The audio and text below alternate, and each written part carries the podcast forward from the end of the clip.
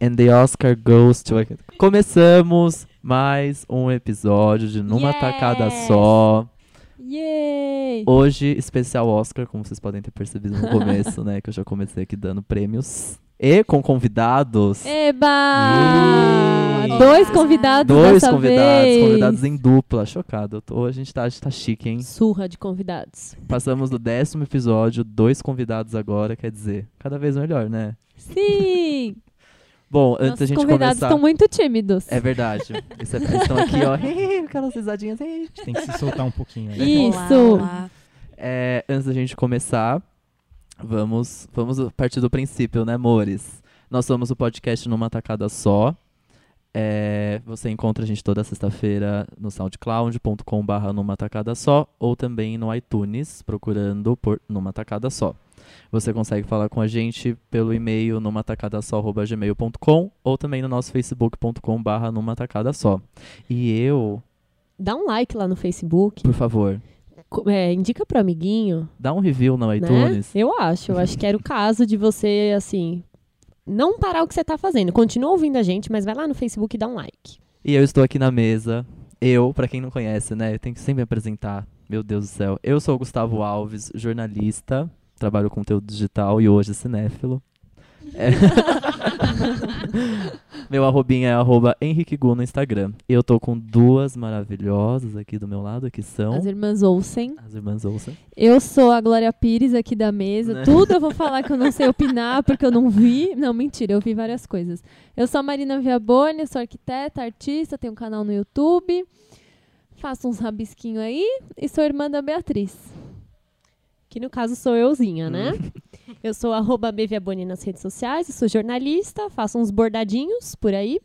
E hoje, eu, assim, vocês não estão vendo, mas eu tô de longo, tá? Eu Tá. vim assim, traje de Uma gala fenda bafo. um vestido de fenda vermelho, porque eu vim pro tapete vermelho. Eu tô, assim, sou a diva do tapete hoje, gente. Com certeza. Outros muito bem vestidos aqui da mesa são os nossos convidados, né? Por favor, se apresentem. Aqui uma linda, maravilhosa aqui na minha frente. Quem é? Oi, eu sou eu sou Cláudia Franco, mais conhecida para os íntimos como Dinha. Sou arroba Dinha Franco nas redes sociais. E eu trabalho com programação de televisão e amo TV e cinema nas horas vagas e no trabalho também. Ó, vou dar meu adendo. Eu acho que a Dinha é o nosso IMDB aqui da mesa, Com porque certeza. ela manja é- muito de cinema. Ela é um MDB portátil. Ela Ela é- ela tem o banco de dados do- de todo o site na cabeça dela. É muito incrível. Sem pressão, sem pressão.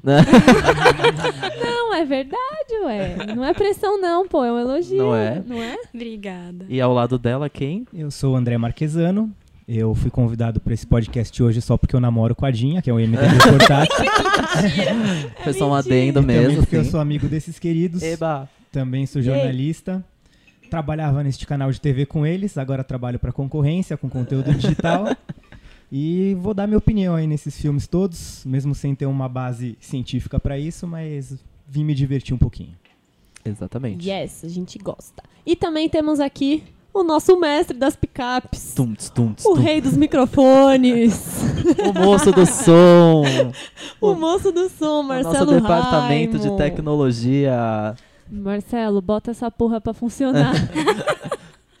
Arroba Marcelo nas redes sociais, que é o- a pessoa que dá todo o suporte aqui, é né? mesmo? Faz uma piada também nos intervalos, enfim, faz com que isso aqui aconteça. Bom, pra começar, a gente, a gente vai conhecer um pouquinho, um pouquinho mais os nossos convidados. Aí a B separou umas perguntinhas muito maravilhosas pra eles. Sim, porque assim, quem já escutou os 10 episódios, tá escutando o 11 hoje, já sabe que a gente tem uma tradição super antiga. Super, tá? super, super, super tradição já. Que quando a gente tem convidados, a gente faz o quê? Umas perguntinhas numa tacada só. Vixe. Olá, vamos lá. E hoje, como a gente tá aqui pra falar de cinema, eu achei que era o caso do quê? Da gente falar sobre cinema desde o começo. Oba! Então eu tenho aqui cinco perguntas, e aí eu faço a pergunta e vocês dois podem responder um em seguida do outro. Partiu? Hashtag partiu? Filme que não cansa de assistir. Hum. Olha, eu acho que pode ser aqui um guilty pleasure muito assim. Claro. Eu amo, amo Diabo Veste Prada. Ah, Maravilhoso. E não é pra ninguém parar de me levar a sério por causa disso, tá? É só realmente todas as vezes eu, amo assisto. também. E o meu é De Volta para o Futuro. E Olha. é bom que agora já virou cult, então pode falar sem vergonha que gosta de De Volta para o Futuro. Ai, eu Só adoro. voltando, eu tenho uma história muito engraçada. Eu sempre, né, me fico me envolvendo na entrevista dos convidados, né, gente? Ai, ele- Acontece. o sonho dele é ser um convidado pra ser entrevistado, gente. Eu vou Exatamente. falar. Mas é porque eu tenho uma história muito boa no Diabo Veste Prada que eu alugava muito na locadora perto de casa. Pra quem não sabe, locadora é onde você ia alugar filmes. Gente, locadora Coisa que antiga. gente. 90. Lá, né, num tempinho atrás aí a gente alugava filme. E aí eu alugava muito o Diabo Veste Prada até o momento que o dono da locadora resolveu vender aquele filme. e aí que ele vendeu, eu comprei, óbvio. Como que ele não te deu de presente? pois é, né? Não acredito. Deveria. É, segunda pergunta. Clássico preferido da sessão da tarde? No meu caso, é os batutinhas. E no meu é Goonies. É. Nossa, os batutinhas Parecidos, amo. parecidos. Último filme que assistiu? Ontem, por acaso, a gente assistiu o Lion pra Ah. não ficar. pra completar nossa listinha e vir completinho aqui. Então, os dois acho que é a mesma, É a mesma mesma. resposta. Não assisti nenhum hoje. Personagem que você queria ser?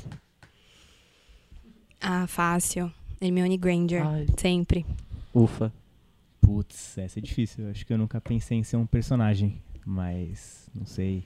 O boy do De Volta pro Futuro, como chama? É o McFly. Martin McFly. É, eu já até me fantasiei dele em Festa Aí. Fantasia. Foi É. a fantasia mais legal que eu já fiz. Ele é um carinha legal pra ser, É né? uma gosto boa, dele, é é uma que eu não boa. queria ficar muito monotemático, porque é meu filme preferido. queria dar uma variada pra entreter os nossos ouvintes, mas, mas acho que é o Martin McFly mesmo. Acho que justifica, tudo bem. E por último, filme que não aguentou assistir até o fim. Polêmico. Nossa, é, eu assisti até o fim, mas é só porque eu tava no cinema, mas eu fiquei revoltada no- na metade. É um que chama, acho que chama O Lobisomem, que é com o Benício Del Toro, que ele faz um lobisomem, e aí o pai dele é o Anthony Hopkins, e ele também é um lobisomem, e eles são uma família de lobisomens, e é horrível. Nossa. Eu odeio esse filme. mas eu fiquei até o final, porque né, eu tinha pago o ingresso, aí eu precisava, mas eu preferia ter ido embora. O meu é Cada Um Tem a Gêmea Que Merece, do Adam Sandler. Nossa. É horrível. Olha, Não meu Deus assistam. do céu, meu Deus. Se vocês não ouviram céu. falar, não ouçam, esqueçam que eu falei sobre esse filme. Nossa, é ruimzão, é né? muito ruim. Nossa, compreensível, compreensível. Bom, já sabemos o que, que nossos convidados sabem mesmo de cinema, né? Pressão. Vocês sentiram? então tá bom. É, a gente vai pro intervalo, a gente volta pro próximo bloco. No próximo bloco, vamos. Ó, gente, a gente estudou, a gente tentou ver todos os filmes indicados ao Oscar. Nossos convidados viram todos os filmes indicados a melhor filme. Isso. Eu, ó, eu me empenhei bastante, as meninas também. E a gente vai falar pelos cotovelos. A gente vai falar de todos os indicados a melhor filme numa tacada só. Já voltamos. First time nominated. There'll never be another first time. I'm very, look, I'm very, very proud of it. I'm very honored to be here tonight. It's the Oscars. Voltamos! E é dessa Yes! vez Uhul! pra falar de Oscar, pra falar muito de Oscar, Agora muito. vai. Bom, o Oscar acontece esse domingo lá em Los Angeles. Ele será apresentado pelo Jimmy Kimmel, é a primeira vez que ele apresenta. É, aqui no Brasil será transmitido pela TNT. TNT. É, sempre é TNT, Costuma né? ser, né? Exato. é. Se você não tiver, se tiver ignorado os bloquinhos de carnaval, você pode assistir, então, tá? É, provavelmente vai estar todo mundo bêbado. Então Exatamente. ouçam o podcast, porque vocês estão sabendo de tudo e não precisam ver. Exatamente, não é? Bom, dessa vez, uh, La La Land tem 14. indi- Eu tô falando aqui dos mais indicados, tá? La La Land tem 14 indicações. Ele se igualou ao recorde de Titanic e do filme A Malvada. Eu nunca ouvi falar. Descobri Nunca ouvi agora. falar na minha vida desse filme. Em, se- em seguida vem A Chegada em Moonlight com 8 indicações. E Ma-. Manchester à beira-mar até o último homem e Lion com seis indicações cada. E aí a gente estudou, a gente viu e agora a gente vai falar numa tacada só de todos os indicados a melhor filme e comentar tudo o que a gente achou, fazer nossas apostas. A gente vai brincar de cinéfilo hoje. A gente vai brincar aqui, ó. Oba! Bora? Bora, Bora. bora, bora. Então a gente começa com A Chegada, gente. O Ai, filme mais difícil Ai, de entender da face da Terra. Polêmico, vai ter comentários polêmicos. Ai, melhores ETs dos últimos tempos, gente. É. Gostei muito. Quem quer começar dando opinião? Posso dar a minha? Ah, eu fui assistir porque eu tava assim, nossa, preciso ver esse filme, preciso ver esse filme. Eu não assisti o ano passado, eu fui assistir só nesse ano, meio atrasada até, porque Na época que ele foi lançado, a galera tava comentando muito e tal, e passou despercebido. Aí eu, não, eu falei, não, eu preciso ver. Então eu fui ver com expectativas altas, de que eu ia amar. E eu não gostei muito. Ai, que saco. Eu entendi o filme. Não foi uma coisa que, nossa, acabou, eu não tinha entendido nada. Eu, eu entendi a mensagem dele, entendi o propósito. Eu li muito sobre aquela teoria que, inclusive, eu já tinha ouvido falar antes e tal. Principalmente a parte lá dos esquimós e tudo mais. Mas eu não achei que foi tão legal assim. Não sei. É de- ele, eu, no final, assim, no geral, eu achei um filme, tipo, achei bom, sabe? Na, cabeça, aquele nó na cabeça. Fiquei, Aham. meu Deus. Ah, o que tá acontecendo? Eu já É. sabia que não era um filme tanto de ET, assim, tipo, né? Aquele filme Aham. chato, fica assim, ET, ET, ET. É. Já sabia que tinha um propósito a mais ali, realmente tem. É legal, a abordagem é bem diferente, né, Pra tratar sobre essa coisa de extraterrestres e tal. É diferente do que a gente tá acostumado. Isso eu gostei. Mas eu falei, nossa, É, não é. O que, que vocês acharam, É, gente? então, assim, eu também é, não tinha dado valor pra ele ano passado, porque é difícil, assim, um filme... Porque eu também fui- tentei assistir os filmes sem saber muito da história. Todos que eu fui ver, eu fui só com sabendo É, bem eu tô- superficialmente É legal isso, né? pra tentar ser surpreendido na hora. É. E aí eu falei, ah, um filme de ET, eu até vi um, o trailer dele em alguns filmes que eu fui ver, eu falei, ah, legal, né? Mas vamos deixar mais pra frente pra ver. E aí quando saiu a lista de indicados, eu falei, caramba, aquele filme tava indicado. E aí quando ele voltou, eu fui assistir. E assim, eu gostei bastante. é, quando, ele foi o segundo que eu assisti. Eu assisti primeiro La La Land, se não me engano, depois ele, ou. Não sei, ele foi um dos primeiros que eu assisti. E eu achei ótimo. Só que depois eu assisti os outros sete, e aí ele acabou ficando lá pra É. trás na minha Tipo, lista. É, ah, pra mim também. talvez. Mas o que eu achei legal dele é que ele tem toda essa mensagem por trás, né? Que eu não vou ficar spoilando pra vocês aqui que não viram ainda. Mas no fim das contas, os ETs são o menos importante do filme. É, eles são É. um segundo É. plano Eles- pra, pra mensagem mesmo, assim. É uma mensagem sobre dor e escolhas É. que você faz na sua vida e acaba sendo uma mensagem bonita. Mas acho que é uma volta bem grande que eles dão pra Sim. passar essa mensagem, então acho que às vezes pode acabar dando uma O que eu, o que eu achei tipo, espetacular nesse filme, assim, foi, tipo, a Amy Adams como principal, assim, foi, tipo... foi- levou muito bem nas costas esse filme, porque é um filme difícil de levar. O que, né? E aí, Nega não e recebe e ca- nenhuma nenhuma indicação. Complicado isso aí. Ixi, Fica, fica Gente, difícil mas eu defender. achei o papel dela tão chato. Juro, Mas é porque eu achei que, ela, Eu na- acho que é- o filme ela leva nas costas, né? Mas Tipo. que filme bosta, mano. Tá- Ai, juro. Ah, mas não gostou, não, Não adianta, gente. Ah, não sei, acho que é legal, tipo, é- eu quero entender, sabe, por que, que as pessoas gostaram tanto desse filme e por que, que as pessoas acham que ela merecia tanta indicação, sinceramente, miga, você fica com essa cara de dor o filme inteiro. ah, não, de boa. A Maia é hater da chegada. Sou. Olha, eu nem acho que o filme eu curti pra caramba, eu achei bom. É, na verdade, pra mim, é, quando eu comecei a assistir, eu tenho uma, uma dificuldadezinha assim com ficção científica desse nível. Por exemplo, uma ficção mesmo, assim, Harry Potter, Star Wars, eu entro de cabeça, porque é um mundo completamente diferente do nosso. Agora, o tipo de ficção que meio que mostra que aquilo poderia estar acontecendo aqui comigo, isso poderia estar acontecendo nos Estados Unidos o ano que vem, eu tenho uma dificuldade com isso, eu não gosto muito. Tanto que eu tava assistindo até o momento em que eu re- realmente comecei a entender qual era o propósito do filme. Depois já que ela já tinha entrado em contato com eles, depois dela ter. é, quando começa a ter aquelas voltas pra trás e pro futuro, aí eu comecei a gostar. E isso já tinha passado o quê? Sei lá, mais É. da metade do filme. Eu- então eu demorei pra gostar. Eu tava assistindo, pra mim tava meio boring, assim, esse processo de tentar se comunicar com os ETs, assim. Eu não acho que a atuação dela tenha sido ruim, pelo contrário, ela atuou bem. Assim, normal, exato. Eu acho que ela levou o filme nas costas porque não, não teve. É um filme. é, ainda mais que tem essa parte dos ETs e a mensagem do filme ela é maior do que qualquer personagem do filme. Talvez o maior personagem do filme seja a mensagem dele. Então, assim, ela atuou praticamente sozinha, mas eu acho. Pra mim foi uma atuação ok, assim. Não foi nada que que extrapolou, assim. Eu achei que. Não concordo com todas as indicações de ator e atriz, mas pra mim não fez falta ela estar indicada ou não, assim. Defende a gente, Jim.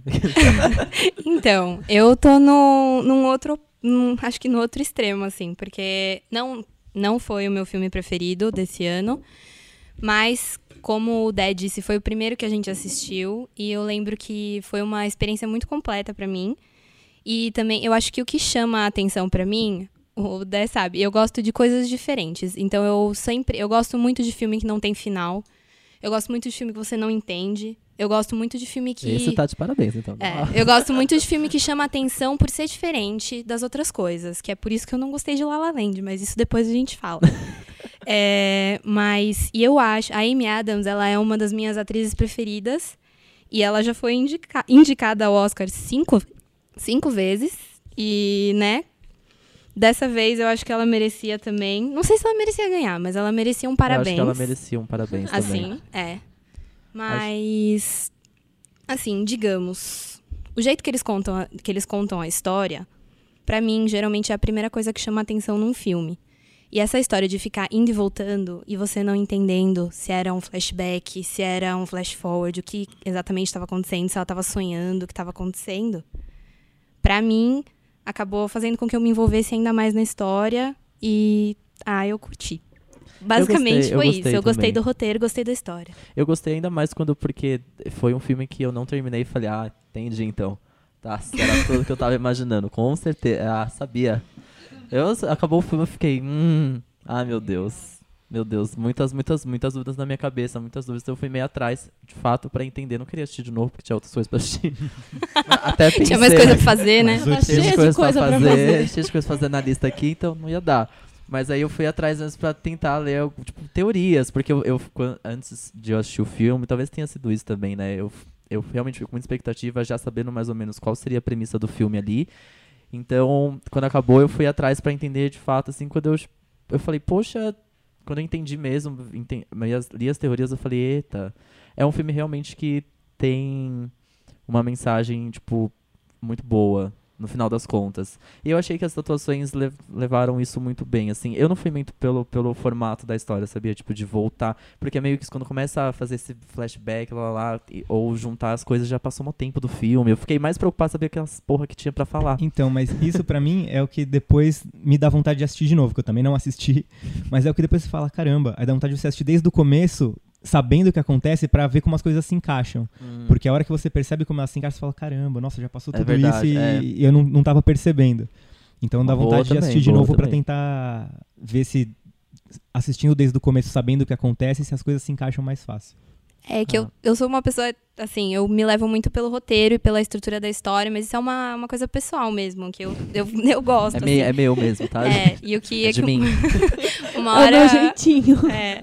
E aí, aqui, sei lá, pelo que eu lembro, assim, essa parte dos flashbacks e flash forwards, assim, no começo, eles, eles, tipo, eles acompanham você desde o começo da história, só que no começo você não sabe o que tá acontecendo, você não sabe se ela tá sonhando, É. você não, tipo, vem desde, você, no começo você acha que é uma coisa que aconteceu com ela, que ela tá tendo pesadelo, que ela tá relembrando e tal, não sei o que, depois você começa, e eu gosto dessa parte que você descobre uma coisa ao longo do filme, sabe? Não sei, às vezes é Você faz um essa, ah, essa é a minha vontade de me sentir esperta, sabe? Assim, que é você, o cara vai contando pra você ao longo do tempo e uma hora você fala, putz, entendi. Agora eu entendi. Eu gosto dessa parte. É, esse putz, entendi que ela fala não é na cabeça dela, ela fica me cutucando ela vê. entendi, entendi. Eu fico, entendeu o quê? O que, que tá acontecendo? É uma experiência sensorial assistir um aí, filme Nossa, comigo. Talvez com isso que você me falou, eu acho.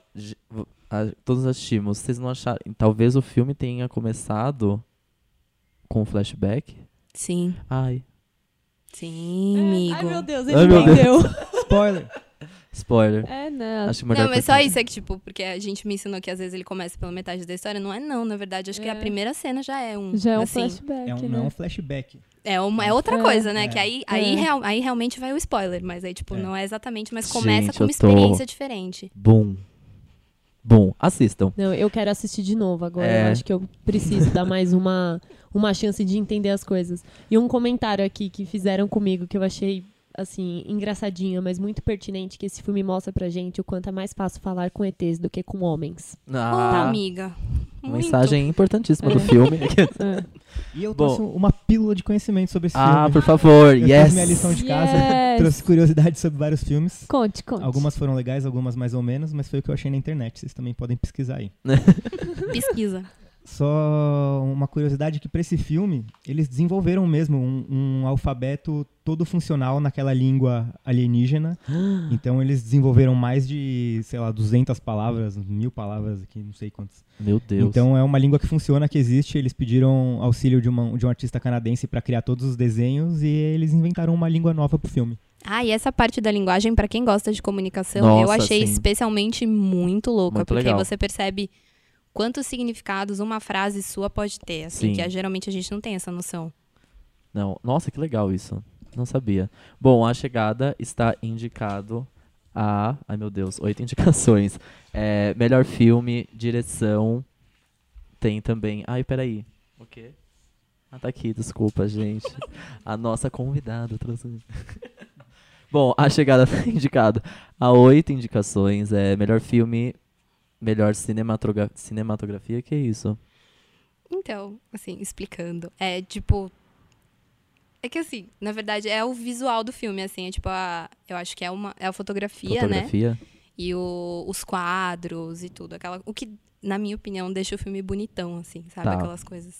Melhor direção, melhor edição, melhor direção de arte, melhor edição de som, mixagem de som e roteiro adaptado. Essas categorias aí que a gente não liga, só roteiro, né? e tal, que Que a gente não entende a direito. gente não tá entende muito acontecendo. bem quem ganha, por que que pra mim é tudo ganha igual, e tá tudo ótimo, mais. beleza. Então partimos pro próximo. Ah, o Sim. diretor desse filme é o Denis, eu não sei falar francês, Villeneuve. Villeneuve. Ele é o diretor de Sicário também, que é um filme de 2015. Sim. Ah, e outra curiosidade, o roteirista, que é o Eric Heisserer, talvez. ele, ele é um cara que ele é especializado em filmes de terror, filme slash, assim, tipo o filme do Fred Krueger, essas coisas. E esse é entre os trabalhos dele, é um primeiro que não é muito assim. E aí a primeira, a primeira coisa que ele conseguiu fazer, ele já foi indicado, ou seja, ele parece ser um bom contador de histórias. E no Critics' Choice Awards ele ganhou como o melhor roteiro adaptado. Então vamos ficar de olho Vamos. nessa categoria para Ó. esse filme. E tem um monte de, de filme bom nessa categoria, né? Então, Tem, é verdade. beleza. Bom, O próximo é Até o Último Homem, que eu não vi. Ah, eu E- também que eu vou ser a Glória não. Pires, só. Eu vou ser a Glória Pires sou agora. capaz de Também opinar. não sou capaz de opinar. Mas eu fiquei sabendo que nossos convidados assistiram. Gente, sabe uma coisa que é muito boa? Você é jornalista e você fala, ah, eu vou fazer um podcast, né? Aí a gente faz pauta e tal, se prepara. Mas você sabe o que é mais legal do que você ser jornalista e fazer um podcast? Convida dois jornalistas para participar do seu podcast. Eles estão cheios de papéis, de pautas, de planilhas, entendeu? E eles viram todos os filmes. Ai, beijo, amo vocês, seus lindos.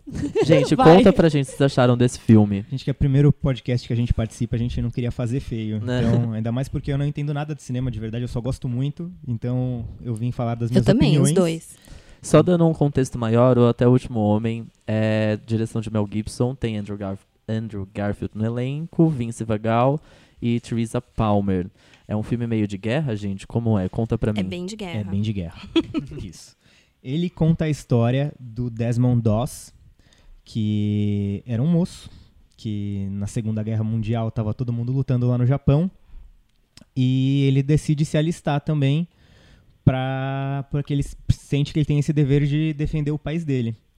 Só que por conta de um episódio da infância dele, por conta de posicionamentos religiosos, ele é completamente anti-violência. E ele tem o princípio de nunca encostar numa arma e nunca disparar uma arma e nunca tirar vidas. Então, ele se alista porque ele quer ser médico. Só que aí quando ele chega no exército e aí fala que não vai encostar nunca numa arma, o pessoal começa a tirar sarro dele, quer que ele desista, não quer que ele vá pra guerra, ele passa por poucas e boas e no fim das contas acaba indo pra guerra. Essa é uma história verdadeira, é uma história que aconteceu mesmo. É, no filme até tem partes que mostram o verdadeiro Desmond Doss. E, bom, é a história dele na guerra, num- numa batalha muito difícil, que os japoneses estavam sempre ganhando das tropas americanas que chegavam, e a missão dele é resgatar vidas e resgatar soldados e tudo isso sem segurar nunca numa arma. Então ele vai pro meio do campo de batalha sem uma arma, e é uma coisa muito tensa, você sofre muito. Tem umas cenas, pra mim, É, agora eu já vou entrar na, na minha opinião, porque eu gostei muito do filme, a Dinha não gostou tanto. A Dinha tá com uma cara ótima.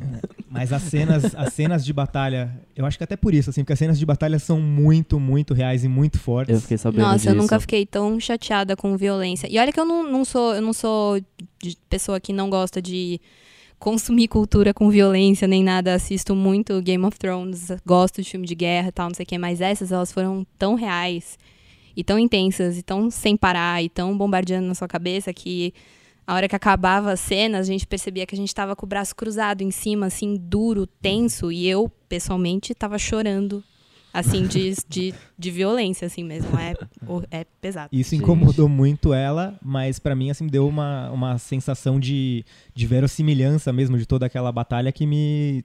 Eu achei muito boa. E a história dele, por ser uma história real de um cara que resolve defender os seus princípios, mesmo correndo o risco de morrer numa guerra, pra mim é uma história, assim, absurda. E é um dos Uau. meus filmes preferidos desse ano. É, não, essa parte eu gostei muito. Foi, na realidade, a parte que me fez não odiar o filme. Pessoalmente, porque é muito bem feito, realmente. Ele, assim, ele é um filme. Assim, a realização dele é impecável. Mas, e também eu acho que o Andrew Garfield tá muito bem. Eu gosto dele já em tudo, assim, na vida, mas eu achei que ele tava muito bom. Ele tá muito diferente das coisas que ele faz geralmente. O elenco no geral tá bom. O Vince Vaughn, você não espera, você vê o cara de. é um cara que só faz comédia, né? Que você espera. Não só que ele fez outras coisas, mas que você espera que ele vá fazer palhaçadas. E ele realmente faz, mas encaixa muito bem no filme. E no fim você acaba gostando dele, tipo, sentindo por ele, assim. Tá bem também. O Vince Vaughn eu não esperava mesmo. Eu nem sabia que ele fazia o filme, porque eu já, já disse que eu fui completamente O sem saber. Mel Gibson é um bom diretor desse filme? Eu ele já foi gosto- muito criticado, né? Então, por- é a, é a volta dele, né? Uhum, Dirigindo é. Então, filmes. eu, eu não lembrava, ele ganhou em 1995 por Coração Coração, Valente, Valente, como melhor direção. Eu não sabia disso. Então, mas é uma volta, mas é uma volta mais ou menos, porque toda vez que ele faz, ele chama atenção, né? E ele É. causa, porque entre Coração Valente e esse, acho que a única que ele dirigiu foi Paixão de Cristo, né? Sim. Que também foi impactante. Que também causou pra caramba. Mas aí tem um elemento específico assim da direção dele que pra mim não fez diferença, mas que incomodou muito a Dinha, assim. Que me fez não gostar do filme. Porque tem esse elemento religioso dele ser muito religioso. Tem uma história é, importante dele que quando ele vai pra. Não o Mel Gibson, o, Desmond Doss. Quando ele vai pra guerra, a esposa dele dá uma Bíblia pra ele. Então ele não larga a Bíblia, tá com a Bíblia em tudo quanto é lado. Vai pro campo de batalha com a Bíblia, perde a Bíblia, acha a Bíblia, tá sempre com a Bíblia. Ele é um personagem muito religioso, é uma pessoa, tudo assim, a Uhum. existência dele é em torno da religião dele. É por isso que ele tem aqueles ideais tão bonitos e tal, que é Uhum. a parte legal dele. Sim. E aí, só que acontecem coisas com ele, por exemplo, ele se fere, aí ele é resgatado, aí ele resgata não sei quem. E aí o Mel Gibson sempre tenta dar com a direção dele, um enquadramento e não sei o que, um ar meio Jesus Cristo pro cara. Ah, entendi. É muito. É, É, é um bagulho chato isso, né? Não- Então. Não, precisava, talvez. eu fico. não É vi uma filme, parte. né? É, lá, então, Sei lá. O filme chega a uma parte que começa a acontecer isso. Não é o filme Hum, todo que tá. acontece isso. Então é assim, até essa hora eu tava achando ele muito, assim, monstruoso de bom, assim, tava Uhum. muito legal. Aí chegou uma hora que começa que ele começa a fazer as coisas dele e ele tá que ele começa a resgatar as pessoas e ele tá machucado e só tem ele sozinho no campo de batalha e tá cheio de japonês querendo pegar ele e tal e não sei o que. E aí ele fica rezando e conversando com Jesus e fala: "Ai, me deixa salvar só mais um, me deixa salvar só mais um, me deixa salvar só mais um" e fica nessa, fica nessa, fica nessa. E aí depois no final, tem uma tomada dele, que é ele descendo, porque tudo isso acontece numa encosta muito vertiginosa, Uhum. que eles têm que subir essa encosta e eles batalham lá em cima, num plano que fica lá. Não sou muito boa de geografia e relevos, mas eu tô, tô tentando descrever como que Consegui é. entender, viu, amiga? E aí, quando ele desce, ele desce numa maca, com os braços meio abertos, Ah, assim, em tá. formato de cruz. Novela da Record. E aí uma tomadona dele assim de baixo e ele contra o sol e ele não sei o quê. E é muito tipo Jesus na Terra, sabe? Assim, e eu fiquei Uhum. muito incomodada com isso porque porque ele é uma pessoa que fez coisas completamente absurdas e uma coisas maravilhosas, só que eu acho que ele merecia o crédito dele, entendeu? Não acho que ele merecia o crédito por ser uma, uma figura do além, entendeu? É. Ele merecia o crédito por ser um dos soldados Hum. mais valentes que existiram e pela dedicação dele pela vida humana, É. assim, basicamente. E eu acho que o Mel Gibson, sendo o Mel Gibson, Uhum. acabou transformando isso numa experiência religiosa e, tipo, fora do corpo, sabe? Hum, e essa entendi. parte eu fiquei com uma birra muito grande que me fez não gostar do filme. Isso estragou o filme Justo. pra Dinha. Pra mim foi um pouco, foi menor, assim. Irrelevante, Eu, é, eu tipo- achei a história maior do que isso e eu gostei muito. Então, pra mim foi um dos melhores. Legal, nossa. E vocês acham que o Andrew Garfield merece a indicação de, de ator? Vocês acham que ele é um dos favoritos? Olha, não sei se ele é um dos favoritos porque ele tá competindo com o pessoal que foi muito bem. Mas ele tá muito bom é, nesse mas filme. ele merece. Ele tá muito diferente, ele, Ele merece a mereceu parabéns, indicação. né? Ele merece o parabéns, Merece exatamente. Diz que o, o, o Mel Gibson disse, né, que o filho do Desmond Doss foi assistir o filme e que ele chorou vendo é, como ele interpretava o pai dele de tão parecido que, que ficou. Então, pô, eu acho que merece assim, né? E eu acho que ele merece um parabéns também de ter trabalhado com o Mel Gibson e de ter saído, conseguido uma coisa tão boa de- desse, dessa experiência toda. Então, eu acho que merecia um prêmio só por isso. E outro prêmio por ser lindo também, porque ele é muito lindo. ele é maravilhoso, Sim, maravilhoso. Tá com uma cara de bobo no filme, mas tá, tá, tá bonitinho. Fiquei com vontade de ver agora. Eu tava ta- meio é. tipo, eu tava colocando esse aí mais pro final. eu Falei, ai, já já, Mel Gibson. ah, é filmão Garfield. pipoca, viu, amigo? É bom. bom. É, É- então. é- tem a, a parte que, da violência. que Nunca aconteceu isso comigo, gente. De eu começar a chorar de tão violento que tava o negócio, mas foi. Ah, eu tenho essa sensibilidade com muitos filmes, assim, de eu falar, meu, para, não vou, não vou terminar de ver, não quero mais ver isso. Porque eu vou sofrendo junto. Ah, não. Tem coisas que são muito fortes, mas é legal ver, né, também ao mesmo tempo, porque te dá realmente uma sensação do quanto aquilo era. A gente sabe, ah, guerra, beleza, né? Deve ser horrível passar por isso, mas tem tanto filme tosco de guerra. Ai, com certeza. tem E muito. que Isso é que idealiza, tem. né? É, que idealiza, que não passa realmente o que, que é aquilo, gente. Deve ser uma, assim, uma experiência horrorosa, né? Sim. Então, não sei. Ah, mas vale a pena. Ah, eu vou dar uma. Eu vou assistir depois Bom, também. até o último homem tem seis indicações ao Oscar, entre as principais melhor filme, direção com El- com Mel Gibson e melhor ator com o Andrew Garfield. Tá? Falamos? Tá bem? Então Ficaram tá com bem. vontade de Falamos. ver? próximo, Vamos vamos, pro pro, próximo. próximo, que esse eu quero falar também, hein? Bola. Estrelas Além do Tempo. Melhor filme. Vai, mulherada! Tcharam! Esse é o momento. Nossa, esse eu assisti hoje. E Bom. meu Deus do céu.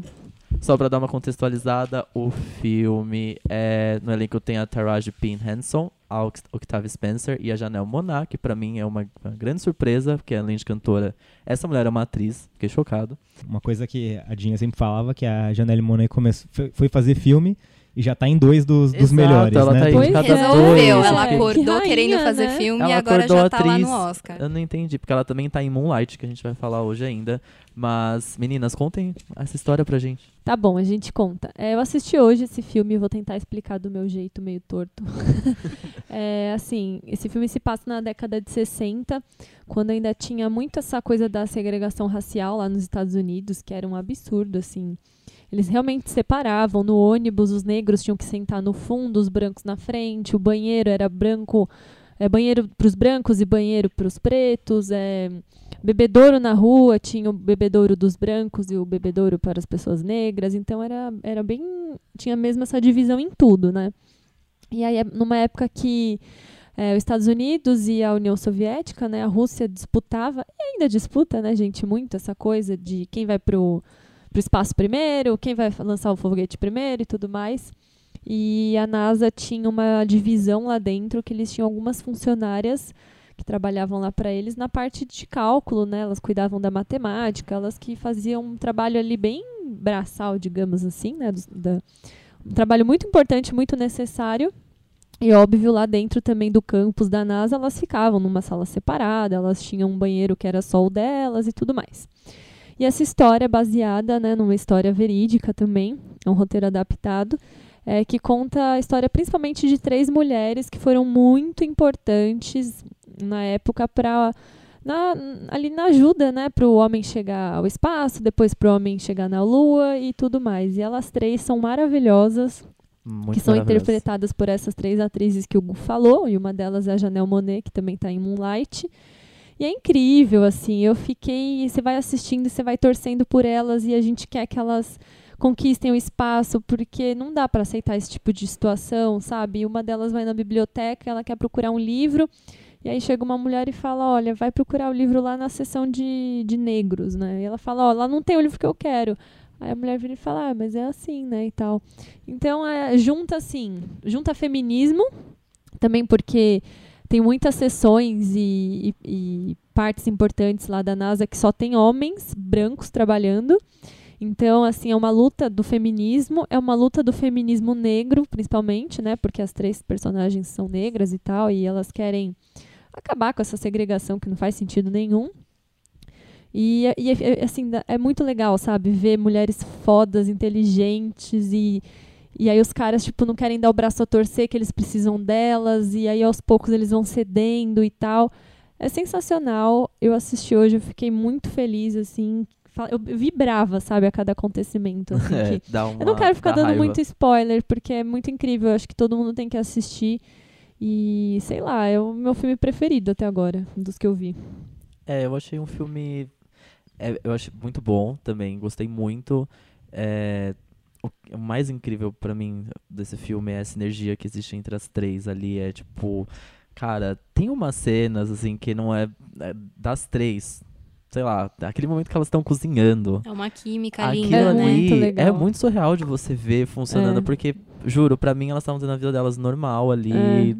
sabe? Tipo, não tinha nada ali que parecia um filme, uma ficção. Eles acertaram muito bem na personalidade das três, né? Muito, Fizeram uma muito. coisa Nossa, muito... muito. Muito legal. As três estão muito bem, os É. personagens são muito bons.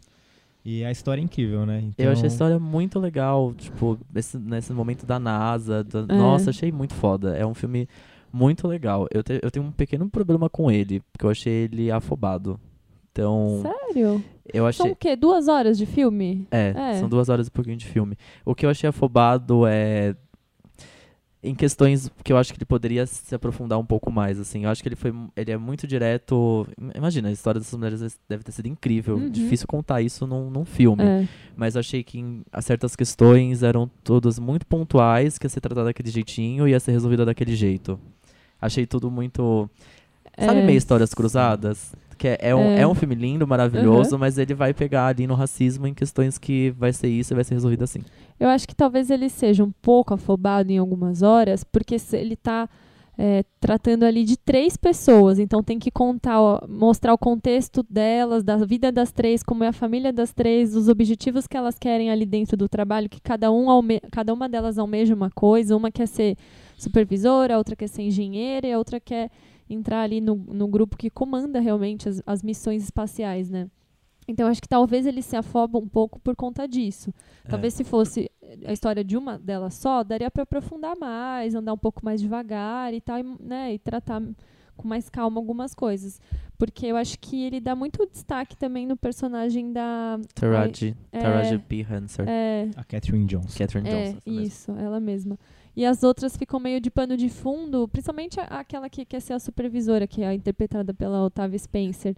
É, sei lá, fica meio, ele passa meio por cima ali, né? Tipo, ó, rapidinho, vamos explicar, ah, aconteceu isso, isso, isso. Beleza, né? Eu acho que talvez se o filme fosse mais longo ou contasse a história Não, é- é difícil, são não três sei. É, histórias querendo diferentes. ou não, você contar a jornada de três pessoas em vez de contar de uma só, acaba, acaba diminuindo o tempo que você pode dedicar pra É. cada uma delas, né?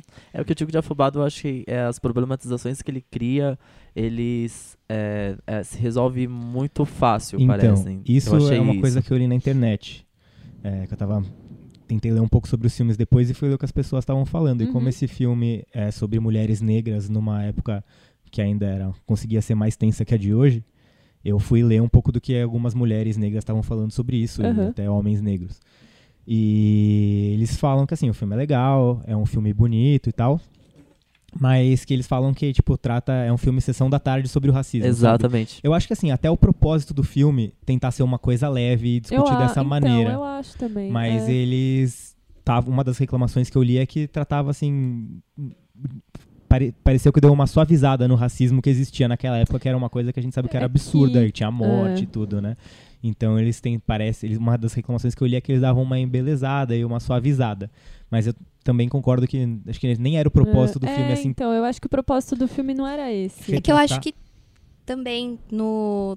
Tá, a gente precisa lembrar que tava, tá no contexto da corrida do espaço, né? Sim. Exato. Esse é. filme. Então é assim, na realidade, você vê até pelo papel do supervisor, que é o Kevin Costner, Que tá Você vê que- maravilhoso que também. tá maravilhoso Nossa, tá também. demais, né? mas que você vê que pra ele essa parte acaba ficando menos importante, porque eles têm um, um trabalho ali pra É. fazer, entendeu? Então tá tudo bem, não tem banheiro pra ela, tipo, dane-se, com- é, cria um banheiro pra é. ela aí, porque eu preciso que ela sente aqui e trabalhe, entendeu? É.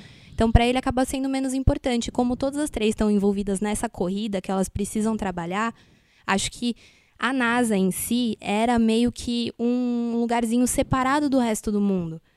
Então, era meio tipo, o contexto delas ali era diferente do contexto delas na rua, porque lá dentro essas barreiras acabaram sendo quebradas pela urgência do trabalho que elas estavam fazendo.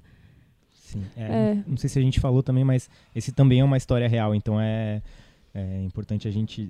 Eu, quando assisti e vi que é uma história que a gente não conhece, né? A gente É. acha que é, Exato. é. é sempre o homem branco que tá lá mandando o homem pra lua. Porque todos os filmes que a gente assistiu até hoje que fala de espaço, de homem, de foguete, de lua, só tem a porra do homem branco. Não, não tem nenhuma Então. mulher. Tem a secretária do cara e olhe lá, sabe? é Então, uma história que importante. falha, né? Assim. E, é muito, e a Não, é- gente vê que é muito importante. Eu só achei é falho, mas né, não é tão falho assim nesse, nesse quesito, mas porque a história em si é muito legal. O filme é muito legal, é muito bonito, é muito colorido, é muito vivo. Não Sim. é um é um filme triste pela, por aquela realidade, mas ele não Muito. trata isso de uma maneira de fato, tipo, nossa, meu Deus do céu, fim do mundo. Não, é tipo, mostra como aquelas mulheres encaravam aquilo realmente, tipo, de peito, assim, peitavam aquilo muito bem. Achei É, muito eu legal. acho que o objetivo do filme era falar realmente do trabalho, da missão delas e tal, e do papel delas ali dentro da NASA, que como a Dinha falou. Realmente, eu ficava com essa sensação. Quando elas estavam lá dentro trabalhando, era outro negócio, assim. Tinha muita gente que não respeitava elas ali, elas entravam numa sala, ficava todo mundo olhando e tal, mas era um pouco diferente do que a realidade de quem estava na rua, sabe? Então, eu acho que, sei lá, pra mim isso ficou claro, assim. Agora, sabe uma coisa que eu não gostei desse filme? Eu sei que É. a Dinha concorda também. O Que quê? Que eu ach- achei que o Sheldon tá fazendo o Sheldon. Oxi, Tá, ixi, né? é difícil, É. não é? Eu não Eu- consegui sei- tirar ele então, da minha eu não cabeça. sei se é ele ou se É. sou eu que fiquei vendo o Sheldon É o tempo todo. difícil, né? Eu coloquei a culpa em mim. É, eu acho que sim. O que, que você eu acho acha, ele um bom ator. É, eu, então, Eu, a- eu, eu gosto dele como ator. Eu acho que ele essa, essa história do Sheldon foi ele que acabou se colocando numa cilada de muitas temporadas aí é. e que agora ele tá meio Críticas. preso nisso eternamente, mas eu acho que ele é um bom ator e eu acho que o problema é que aca- é, é o casting, assim. Eu acho que acabaram colocando ele num papel de É, Sheldon. Não sim. acho que o problema é dele, assim. Eu acho que ele tava num cientista e ele poderia não ser duro no resto da vida dele, mas você percebia que ele não estava confortável ali com a situação. Tipo, você vê que ele, pelo contexto do, do tempo, assim, que ele é racista, que ele é, É. machista, que ele não estava confortável tendo que trabalhar com ela ali e que ele acabava ficando, tipo, duro que nem o Sheldon, assim. Mas eu Sim. acho que é um problema de casting, Eu assim. também acho. Porque É, quando a gente eu- vê filmes e outros trabalhos com, por exemplo, o Joey do Friends, a Phoebe, essas pessoas que têm personagens assim que são tão caricatos, eles, eles representam tão o, o que é o seriado e o filme que eles fazem, fica muito difícil, difícil. depois de escolar. E aí as pessoas, as pessoas que fazem o casting a- chamam eles pra fazer personagens de coisas que eles já fizeram. Então, Parecido, né? Quantos filmes que a gente não vê a, a- a atriz que faz a Phoebe fazendo papel de Phoebe em outros lugares? Porque ah, É. precisa de uma amiga secundária meio boba, meio engraçadona, meio retardada. Ah, vamos chamar ela. E fica difícil a pessoa, tipo, sair muito daquilo, né? Não, e por falar de casting desse filme, eu acho que ele foi feito no na mesmo casting de Moonlight, porque também tem o, Verdade, o Ma- né? Eu nunca sei falar o nome desse ator, gente. Mahershala, Eu aprendi Ma- a falar o nome Ai, dele me fala, por aqui. favor, Ai, fala. fala. É Mahershala. Ah, Mahershala. Mahershala. Mahershala. Quando a gente Ah. fala de Moonlight, eu tenho curiosidade sobre o nome dele. Ótimo, Mahershala Guardem. Ali. É o ator também de Moonlight, assim como Janelle Mon Monáe, Monet, enfim. É, também tá em Moonlight e ele também tá em Moonlight. Ou seja, tá faltando ator e atriz negra em Hollywood. Aí, ó, fica a questão, hein? É. Fica aí pra Ou- pensar. É o casting novamente, né? Eu acho que. Porque acho que faltando não, não, não tá muito. Mas uma coisa que eu fiquei chateada. é, ficou todo mundo. tipo, eu também fiquei chateada por causa da Amy Adams. Mas eu fiquei muito chateada da Tardy P. Henson não, não ganhar um parabéns ganhar por esse parabéns, filme. Porque quem tá estranho. acostumado a ver, por exemplo, Empire, você tá acostumado a ver a Cookie. E você tá acostumado a ver a entrevista da Tardy P. Henson, você sabe também que ela tá muito mais próxima de personalidade da Cookie Do Porque- que ela é, tipo, ela é uma pessoa é expansiva, ela é extrovertida, ela fala alto, aquela coisa toda. E aí, nesse filme, ela faz uma cientista na miudinha, assim, tipo, quietinha, inteligente pra caramba e de cabeça baixa na maior parte do tempo, em algumas partes importantes não. Mas ela, assim, ela mudou completamente. Completamente. É eu, não coisa- lembro, eu assisto Empire não lembrei nenhum pouquinho, nenhum momento da Cookie ali, sabe? Então, eu acho que ela, ela muito foda. um, um Acho parabéns. ela mil vezes melhor que a Octavia Spencer, que ganhou indicação por melhor atriz Sim, coadjuvante. eu também. Ela, me- eu, pra mim, antes de eu ver esse filme, ela era uma pessoa que eu não achava que podia levar um filme como protagonista. E depois de ver esse filme, eu, eu fiquei impressionada. A Octavia, a Octavia Spencer eu achei que ela tá boa também, mas ela, Ela tá tá- mais, não. mais parecida com o que ela faz geralmente. Sim. Ela me Agora- parece a personagem de Histórias Cruzadas. É, é, assim. então, isso. em épocas diferentes. Tava esperando uma torta a qualquer momento É, ali. Exatamente. Agora, a Taraji P. Henson realmente Ela tava, tava muito ótima. boa e bem diferente do que ela faz. Então, outra coisa mais voltando é que não tem como, né? De falar desse filme sem falar muito da parte social também, não só do filme. Uma coisa que é uma coisa co- muito triste de admitir no Brasil, considerando a porcentagem de população negra, a porcentagem de população branca. Nesse filme, eu nunca vi tanta gente negra na mesma sala de cinema. E isso, assim, no contexto do Brasil, é uma coisa triste, uma coisa que a gente deveria prestar atenção muitas outras vezes, e não só em situações como essa.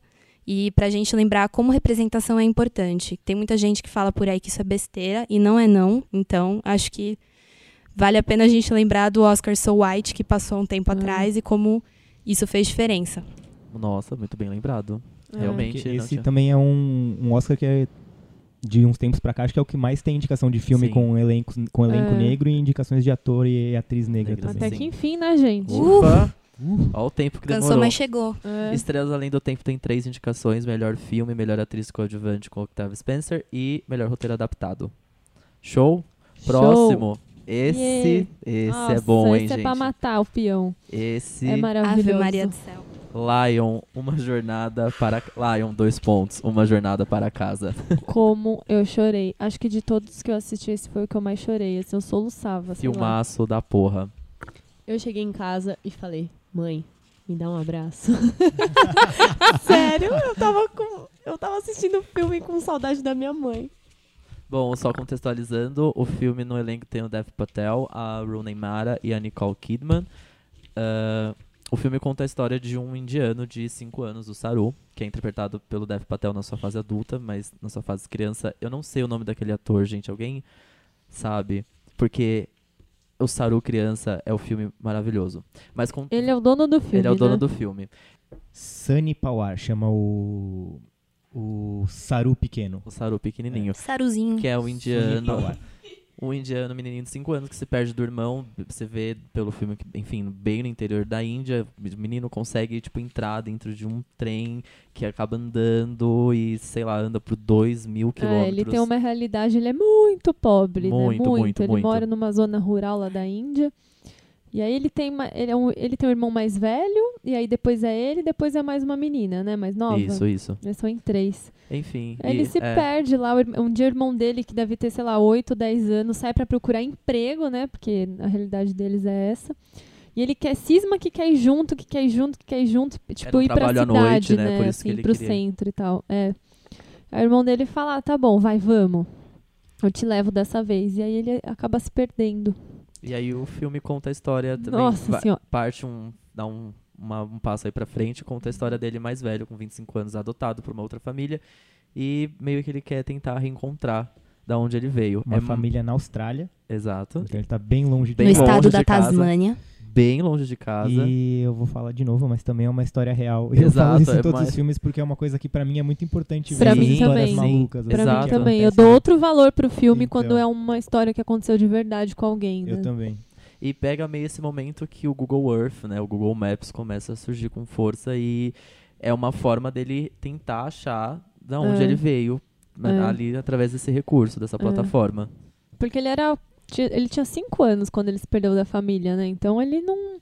Não sabe dizer o nome da mãe, ele não sabe dizer onde ele mora, ele não. é, Né, uma criança não tem essa noção. Então ele fica, realmente fica perdido até ser adotado e ser levado lá pra Austrália. Então a questão dele não é só voltar pra casa, não é comprar uma passagem, ir pra Índia e bater na porta de casa. Exato. Ele não sabe Ele não de onde sabe. ele é.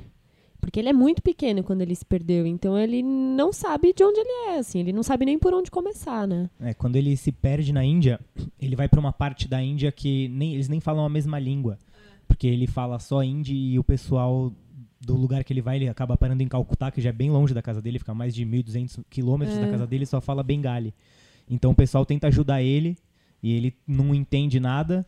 E aí acabam levando ele pra um orfanato e ele vai parar na Austrália. Gente, imagina que desespero. Você é uma Gente, é criança, um- você Ai, não tem gente, dinheiro, né? é Você é muito uma desesperador. criança. Pra mim o filme, o filme Nossa, é lindo, o é Dev Patel tá ótimo, mas vale só pela agonia que você fica de ver aquele menininho É. perdido. É É por isso que é pra dar a mão pra mãe quando tá andando na rua, pelo É. amor de Deus. Que É. aflição esse filme o tempo todo. Meu Nossa, Deus. se pensar que isso aconteceu com ele, ele ficou, sei lá, eu quantos meses morando na rua até ser resgatado. E aí ele foi resgatado por uma pessoa lá que tinha umas outras intenções, e aí ele fugiu e é difícil não dar muito spoiler com esse filme, porque a gente fica chocado, né, com a história, você fala, não é possível. Aí tudo que é ruim vai ficando pior. E aí, sei lá, até que a situação dele depois no fim fica tudo bem, né?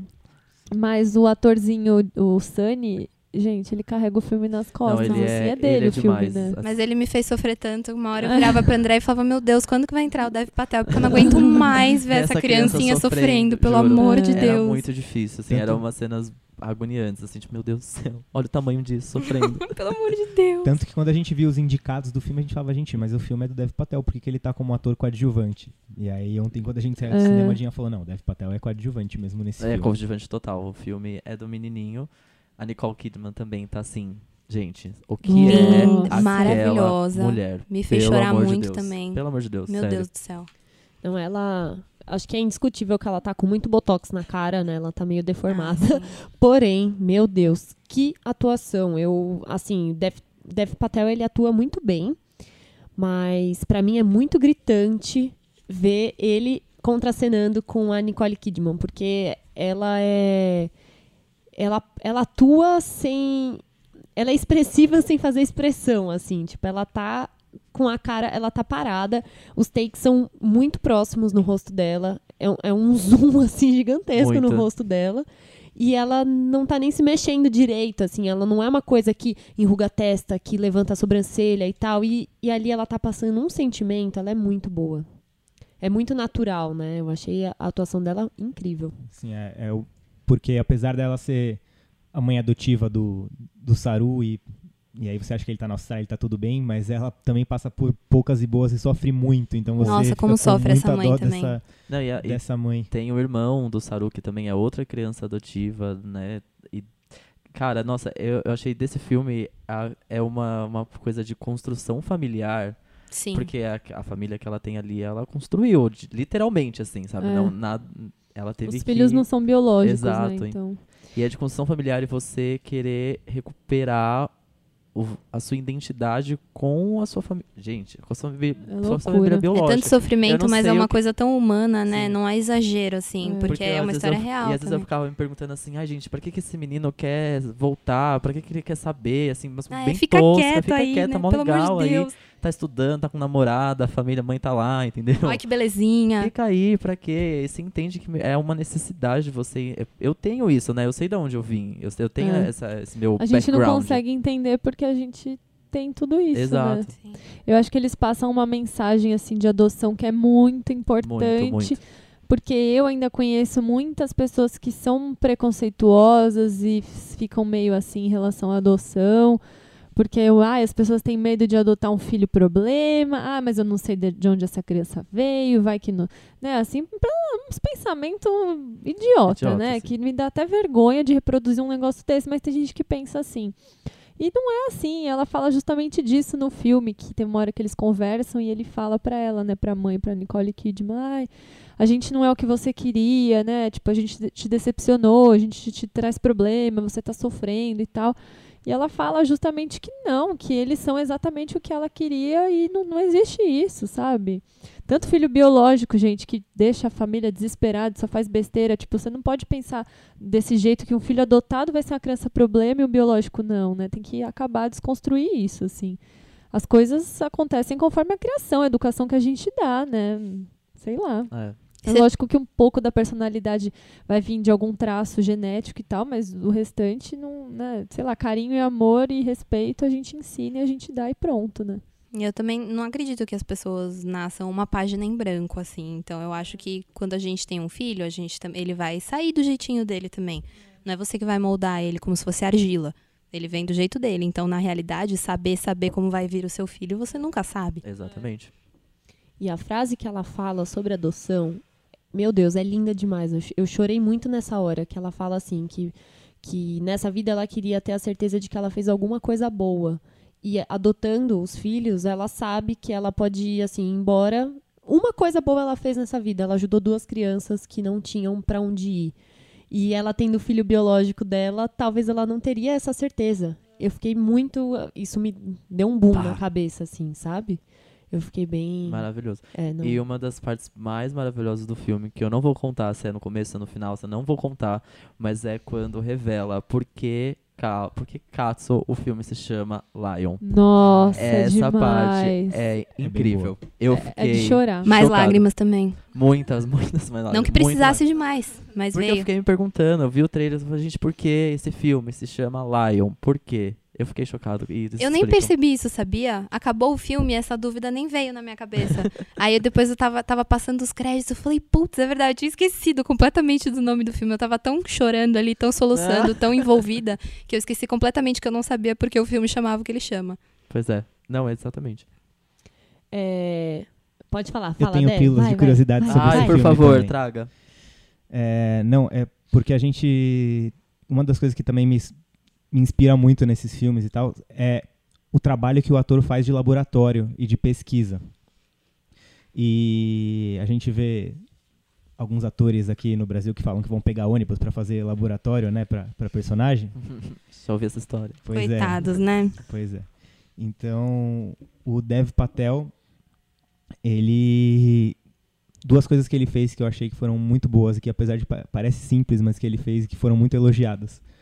Uma delas foi aprender o sotaque australiano, que é um dos sotaques mais difíceis e que todo mundo quando vai fazer em filme, segundo os australianos, fica muito caricato e eles reclamam muito disso. E aí eu tava vendo nos trailers e tudo, todo mundo comentando, vários australianos falando, meu Deus, é o melhor sotaque australiano que eu já vi. Então ele mandou muito bem nisso, ele estudou muito, é, é tipo, Ai, maravilhoso. é quase como falar uma outra língua, ele teve que fazer isso. E uma outra coisa que ele fez foi que ele foi pra Índia, ele visitou o orfanato que o Saru ficou lá, Ah, mentira. ele visitou e ele refez, Chorou, né? Porque sabemos. e ele refez o trajeto de trem que o Mentira. Saru Ai, meu Deus. fez quando ele se perdeu do irmão. Então, Nossa, arrepiei. Pois é, então chocado. ele fez esse trajeto e levou um diário pra anotar as coisas que ele Cala a via e que ele sentia. E então ele foi atrás da história do menino mesmo. Tô chocado. Cadê a indicação do Oscar pra esse menino, gente? Menininho, né? Um é tão difícil um eles menininho. darem, né, pra criança. É muito difícil. Acho muito, esse é um dos meus filmes favoritos. E acho muito importante a gente lembrar o quanto a fotografia desse filme é maravilhosa. incrível. as luzes desse filme são lindas, as cores. E Inclusive indicado. A fotografia, fotografia, é. não, é incrível. E eu tive uma, uma- Aqui a gente tá todo mundo falando, dando as nossas opiniões, não que ela não, não tenha um valor, mas somos pessoas que são fãs de cinema. E eu assisti esse filme com uma pessoa formada em cinema que me trouxe umas outras referências de. Uma outra, uma outra maneira de ver o filme que me. Eu não, não veria dessa maneira, assim. Que o filme, sim, é muito bom, mas que nessas coisas entre o presente dele adulto e a infância, que quando na construção de roteiro, isso é uma coisa teórica assim, construção de roteiro, quando você vai fazer ou uma volta para trás ou uma ida para frente, você tem que ter muito cuidado para fazer essas ligações para que o, o presente não se perca, porque a ação realmente do filme é o presente. E, eu, e realmente, depois que eu tive essa, essa luz, eu percebi o quanto, em alguns momentos, o presente do Saru, nada acontece. É meio chato, sabe? Ele fica colocando um- uns, uns pinzinhos lá no mapa, ele dorme, acorda, ele briga com a namorada, fica uma coisa meio sem ação. E quando você se emociona no filme, é quando aparece ele criança. Ele não tem uma jornada física, né? Isso, tem essa, então- essa parte do roteiro, geralmente, É. quando você vai escrever um roteiro, o personagem ele precisa ter uma jornada física e uma jornada espiritual. E no fim do filme ele precisa completar as duas. E quando uma jornada física tem, não tem muita ação, o filme acaba ficando chato. E aí, é como você, você diz, a gente acaba, acaba não percebendo isso, porque né, aparece a carinha do Sonny Pauar e você chora. e aí você, você não percebe É, tá essa parte. bem, né? Aí ele fala, Gudu! Aí você Ah, chora. Ai, meu nossa. É a Pelo amor de Pelo amor Deus, não fala isso. Mas Gudu essa- não dá. Essa parte, quando ele começa a ficar obsessivo em, em achar o lugar, começa a ficar arrastado demais mesmo. E dá vontade de bater nele um uma- pouco, né? dá- um. Eu sempre me identifico muito com a mãe da história, em todas as histórias. apesar de não ser mãe, não ter idade pra ser mãe ainda. Mas eu sempre me identifico muito com a mãe. Uma coisa que eu pensei o tempo todo é: meu Deus, coitada dessa mãe. Para de fazer isso, vai conversar com a sua mãe, vai Ele falar com a sua mãe, pelo amor de Deus. rebelde, né? Então, tipo, só que, né, já tava já na tá adulto faculdade, já. já. não precisava, né, amigo? Vai lá conversar com sua mãe, pega na mão dela que ela te ajuda, inclusive. Esse filme ainda tem duas mães sofrendo em dois continentes diferentes. Então, Ai, nossa. é Chorei verdade. eternamente. Bom, o filme tem. uma Das indicações principais, ele está indicado a fil, melhor filme e ator coadjuvante pelo Dev Patel. Que a gente falou, mas a gente acha que o menininho merece indicação. Ah, um, um amigo meu disse que também, aliás, a quem, a quem puder interessar, meus meu amigo disse que nesse filme o Dev Patel completou a, a transformação de Dev Patel para Dev Pitel. Então, quem quiser dar uma olhada, Concordo. tá bom o negócio, viu? Tá, tá bom de acompanhar. magia, boy magia. Muito bem observado. Tá pra mim, o bonito. melhor ponto dessa Créditos discussão pro foi Fê, essa. meu amigo. Tá ótimo. Parabéns, Fê. E a Nicole Kidman tá indicada também. A atriz coadjuvante. Ah, atriz Merece. coadjuvante, exatamente. Merece. Desculpa. Merecido. Show de. Vamos pro próximo? Próximo. Continuando nossa lista, a gente tá falando demais, né? Mas é. Você tá aqui pra isso, por isso a gente trouxe convidados. E o próximo da nossa lista é o Moonlight, dois pontos, sob a luz do luar. eu amo dois pontos. Quando tem dois pontos na tradução do nome do filme, eu gosto de falar dois pontos. A gente reforça, né? Quem Bom, vai explicar? Quem quer explicar? A quer explicar? Beatriz. A B? Pode ser a B? Vamos, bora. Então vai, B. É, o filme, ele. A, a gente até falou desse filme já, rapidinho, no podcast, acho que penúltimo, né? Não no anterior, no outro. Que o Gu quis indicar porque ele assistiu e ficou doido, maluco por esse filme, com razão. É, o filme conta a história de um menino chamado Chiron, é isso? Chiron? Isso Se aí. diz? Now, Ai, meu Deus do céu! Pronto, Acabou com a seriedade do filme, pronto. Gente, Beijo, agora indo. o Gu vai continuar, eu tô indo embora, tá? Acabou com a tchau. É, mostra três momentos da vida do Chiron, que é um. Ai, meu Deus do céu. Gustavo. Ele não Desculpa, eu não consegue. fazer ele não isso. consegue. É, que é um menino negro, pobre, que vive na periferia de Miami. E o filme ele é dividido em três partes.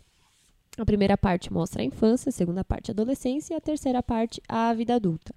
Quando ele é criança, ele sofre bastante, bastante bullying e ele vai se reconhecendo como um, um homem gay, um menino gay. É, essa descoberta para ele é toda é bem difícil, bem demorada, é um processo. Até a gente comentou no podcast que é um, é um pouco é, a gente nem sabe se ele chega a realmente se aceitar, né? É, é uma coisa bem bem dele ali, bem particular. E além disso, ele lida com uma mãe viciada em drogas, então é uma realidade bem conturbada. E aí o filme ele vai mostrando a evolução desse personagem e as pessoas que estão ao redor dele. Exatamente. E o que vocês acharam? Que filmão da porra, né? Que filmão da porra. Eu achei bem pesado, mas bem bom também. Achei os três Chiron, o Little Chiron e o Nossa, Black, um melhor que o são outro. muito bons. Legal, né? Os Muito, três, né? achei que combinou muito. A continuação ficou muito boa, né? Sim, mas esse e esse também é um. Eu assisti dois filmes que eu assisti assim tenso e, e que eu saí exausto do começo ao fim. Que um foi Moonlight, outro foi Manchester à beira-mar. São dois que eu achei bem bem pesados, mas incríveis. É, eu, eu, eu falei né, nesse episódio que eu indiquei o Moonlight, tanto dessa sinergia também que existem es- esses três atores. A diferença é que, como eu tinha falado das meninas do Estrelas Além do Tempo, esses três atores eles não estão, no- não estão contracenando juntos em nenhum momento. Então, um representa a parte criança, o outro adolescente, o outro adulto. Pra mim, é a mesma pessoa que cresceu É, é, eu fiquei com essa sensação de tão surreal que é a ligação que existe entre esses três atores nessas três fases diferentes da vida de um personagem. E o mais incrível de tudo isso é que nenhum, eles, esses atores não se conheceram. Eles não tiveram contato no set Mentira. e não viram a performance um do outro porque o diretor queria que cada um desse a vida ao seu próprio Chiron. Tanto os atores que fazem o Chiron quanto os atores que fazem o Kevin, que é o, o menino com quem ele no começo se descobre gay e depois tem esse caso mal resolvido que dura sempre, assim. Então, o diretor queria que eles construíssem e pra mim eles fizeram um trabalho absurdo, porque Nossa. você vê ele em todos. Sensacional. Representar as fases da vida, né? Porque eles não podem ser, sei lá, iguais. Ele vai crescendo, né? Então, é uma, são interpretações diferentes do A mesmo gente personagem. até brincou que foi um, é um boyhood versão melhorada. Que não Ai, precisou ser bem gravado em 12 melhorada, na minha, anos. na minha Nossa, opinião, na minha mais humilde rápida. Que não opinião. precisou ser gravado em 12 anos. Muito melhorada. Mas é. Ah, eu falei tanto desse filme que. Nossa, eu, tô, É, a eu fico sem conversou palavras. Muito, conta, a Conta opinião vocês, de o que vocês é. acharam. É. Ah, eu gostei muito. Assim, eu acho que é maravilhoso. É. Novamente, acho que também é um filme muito difícil de analisar sem olhar a parte social dele, né? Que eu acho que é muito raro a gente ver, principalmente fora do nicho, primeiro, uma história em sua. Assim. Sua totalidade, uma história de um personagem gay. Assim, primeiro. Segundo, personagem gay e negro. E gay, negro e pobre. E aí, depois, né, a gente sabe gay, negro e pobre. Spoiler, gay, negro, pobre e, sei lá, traficante de drogas, entendeu? Então, tipo, é uma coisa que tá fora da nossa realidade e eu acho que ajuda a quebrar aquela ideia que todo mundo tem que, ah, que é, sei lá, que primeiro que gay é tudo igual, ou então que traficante de drogas é tudo igual, porque cada um tem a sua realidade, né? Cada um tem o seu motivo pra estar ali. Então é uma coisa complicada de analisar, assim, generalizando, Não dá pra né? julgar, né? É, então. E eu acho que essas histórias geralmente elas não ganham espaço.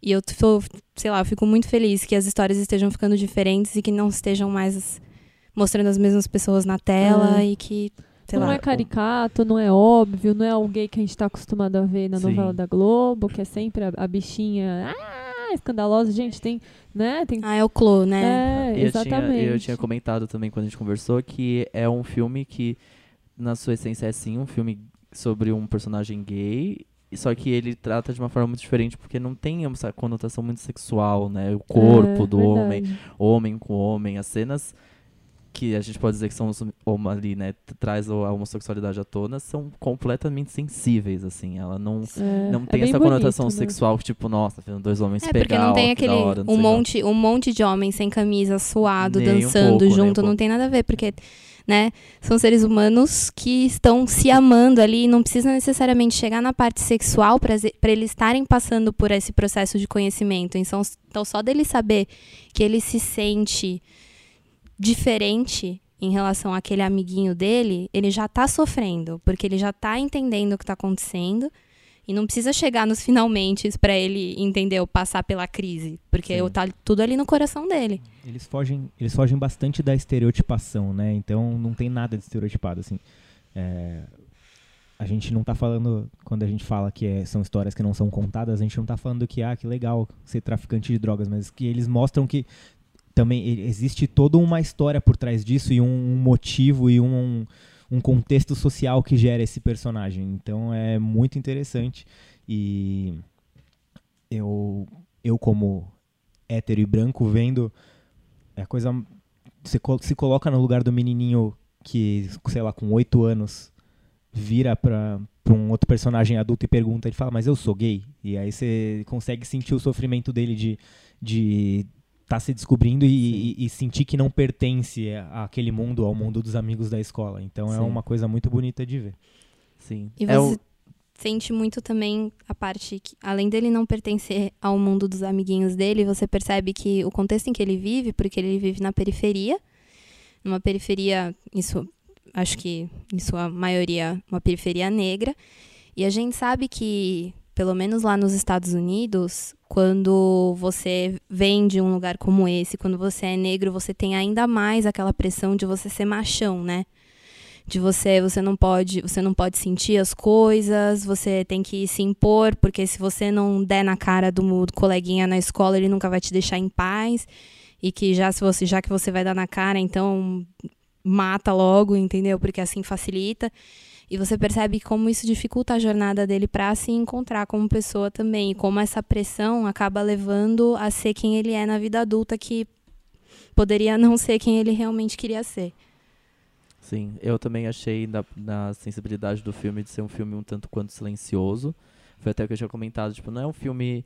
Não é um filme mainstream, não é um filme que você vai, tipo, ver, nossa, é, vai ser fácil de até engolir, eu diria. Porque ele. Aquela, aquele silêncio gera um incômodo também. Então, é isso, É tipo, porra. É isso que sufoca um pouco, tanto nesse pra mim, quanto no Manchester à beira-mar, assim, que a trilha sonora, é, ela é ausente, assim, na maior parte Sim. do tempo e te, te deixa agoniado, tipo, Exato. meu Deus do céu, eu preciso de alguma coisa. E isso acaba pesando muito mais o trabalho dos atores. Você, a história depende muito mais deles, assim. Esse filme tem atores excelentes, tanto quanto é, os que fazem o Chiron e o Kevin, mas a Naomi Harris tá absurda Maravilhosa. De, de boa. Inclusive, uma das cenas mais impactantes pra mim é, é, do- é de um silêncio, é ela berrando em silêncio. Aquela cena Sim. é tipo assim. Cala a boca. Eu fiquei chocado. Eu fiquei, mano, o que, o que tá acontecendo com esse filme? Acabou. Ironicamente, tá indicada a trilha sonora original, né? Exatamente. E a Naomi Harris, ela faz a mãe é, viciada do Chiron. E pílula de conhecimento desse filme, ela é, um dos, Tô per- amando. ela é um dos personagens mais impactantes e ela fez toda a participação dela no filme em três dias. Porque ela. Mentira. Ela é britânica e deu um problema no visto dela. Então ela aproveitou enquanto ela estava fazendo é, o press tour do 007 que ela fez. Que ela fez, exato. enquanto que ela é eles- Money Penny. isso, quando eles estavam no México fazendo o press tour, ela pegou três dias de break, foi pra Miami gravar, que eles autorizaram ela a gravar em Miami, gravou tudo que ela tinha que gravar em três dias, de maneira não linear, né, é uma coisa comum de se gravar, e foi isso. E aí ela tá absurda sendo indicada a atriz. Coadjuvante. Coadjuvante. Nossa, que atuação, hein? Outra mãe que me fez chorar também. Maravilhosa. Ai, no final dá tanta dó, né? Muito. Coitada. Tadinha. E também tem Janelle Monet, que tá incrível. Ah, é? Tá maravilhosa. A mãe postiça dele, né? Que graças a Deus, Deus abençoe essa mulher, né? Deus abençoe essa Meu mulher. Deus. Que mulher. Ainda bem que ela existia lá, né? Nossa. E eu achei muito legal que eu também, mais uma vez, falei daquela vez, era que como a história vai acontecendo, personagens vão deixando de ex- de existir ali, assim. Não, não, não, não sabe se aconteceu, não sei, mas dá- tudo a entender. Tudo você consegue entender sem de fato mostrar uma cena, enfim, do personagem, do que de fato aconteceu. Então eu achei isso muito legal. É uma, Como vai passando de fase, você, tipo. é uma narrativa muito boa. E é engraçado Muito. também pra gente rever nossos valores e nossos privilégios, que você vê que o, o menino não tem estrutura nenhuma, e no fim das contas, quem acaba dando uma estrutura pra ele e que, lógico, muda todo o futuro dele é o cara que é o traficante da vizinhança lá. Então é o Exatamente. que dá, acolhe e, e dá um pouco de suporte, faz o papel de pai que ele não, não teve. Que é a pessoa com a maior sensibilidade da vizinhança toda, que é uma coisa que eu achei que eu espero que muitas pessoas no mundo assistam e que foi, acho que uma frase, a, a fala essencial do filme foi quando ele pergunta pra ele como que eu sei que eu sou gay. E aí eles respondem que você não precisa saber isso agora, isso não é importante, isso vem depois. Porque, né, a gente também nunca vira e perguntar como que eu sei que eu sou hétero. Ninguém quer saber, entendeu? Essa parte não é importante. E quando ele pergunta o que significa faggot, né? E aí você, eu já, nessa hora eu me encolhi, pensei, meu Deus. Aí veio o meu preconceito. Meu Deus, como esse traficante de drogas vai responder essa pergunta? Ou, e, aí ele, ou você fala e que, pergun e que desculpa ele vai inventar pra, É. justificar isso, né? e aí ele diz que é uma palavra usada pelas pessoas pra deixarem as pessoas gays tristes. E eu achei essa coisa mais linda Ah, do filme lindo. inteiro. É. Que é a coisa bonito, mais. né? Nossa, foi muito bonito. Muito lindo. Bom, E, desculpa, pode falar. Mas esse traficante é o Mahershala Ali, como a gente já falou. Que a gente fez- aprendeu a falar o nome dele hoje. que, a que faz também o, Mahershala Ali. o figuras, como é que chama? Hidden Figures. Isso- As Estrelas Estrelas Além do Tempo. Isso é uma diminuição do nome dele mesmo, porque de verdade, Isso. verdadeiro, o nome dele é absurdo. Essa é a minha segunda curiosidade. Conta, Ai, conta. conta, filme. conta. O Mahershala Ali tem esse nome gigantesco, mas o Mahershala é o apelido dele. Meu Deus. Porque o nome dele de verdade agora vai ser difícil, que eu não sei se eu sei falar de verdade. Vai, a É. gente acredita em você. Mahershala Al-Hashabas. Ah, tá. Legal. Ba- falar de Bacana, novo. então. É Mahershala Mahershala Hashbaz. Isso, agora eu falei certo. Mahershala Hashbaz. E é o... Tudo junto. Isso. O nome dele tem 18 letras. Cala a boca. É o maior nome encontrado na Bíblia. E é um segundo filho do profeta Isaías, que eu não faço ideia do que significa. Que legal. Meu Deus do céu. Curiosidades mesmo, não sabia. E acho que Legal. uma, uma, duas curiosidades também, que uma que eu Amo. que a, a primeira vez que eu vi a Naomi Harris na minha vida, e ela já me chamou a atenção, apesar de ser um filme X completamente, ela faz uma personagem no Piratas do Caribe, no Fim do Mundo e no Baú da Morte, Ai, que bafo. chama, que é a Tia Dalma, É. que ela é a mulher que teve caso com David Jones e roubou o coração dele, colocou dentro do baú da morte. E quando ela fez esse filme, eu já olhei pra cara dela e falei, meu Deus, que é essa mulher que eu nunca vi na minha vida, mas que tá Mas melhor, muito amo. melhor que Johnny Depp nesse filme. Considero pacas. Já considero Que já considero pacas. E a outra coisa que eu achei maravilhoso que o Demi contou no dia que a gente assistiu o filme, que é óbvio que ele já pegou o celular, já começou a jogar tudo no Google, que o moço que faz o Sharon crescido, o Black, né? Ele tem. Ele é cinco dias mais novo do que eu.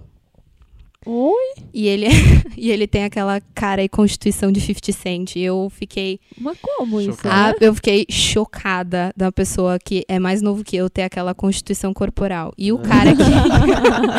Gente, como que, como que ele conseguiu ficar daquele tamanho? Pois Mas. E o moço que faz o namorado dele, que. Na fase É. adulta. Na fase adulta, Uhum. isso, que chama André também. Que a, É. a, para mim a parte final é dele completamente. Sim, Ele completamente. Zerou tudo, eu amei. Que também é lindo, tá em segundo lugar do, do Dev Pitel também, que eu achei ele maravilhoso. Ele é 10 anos mais velho que o moço que faz o Chiron.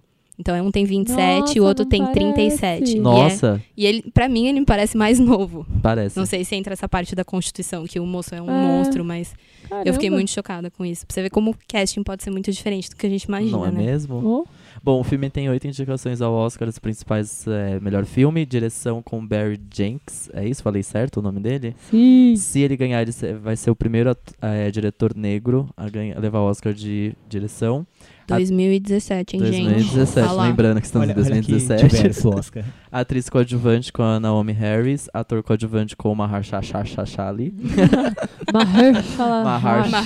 Mahershala. Amém. E roteiro adaptado.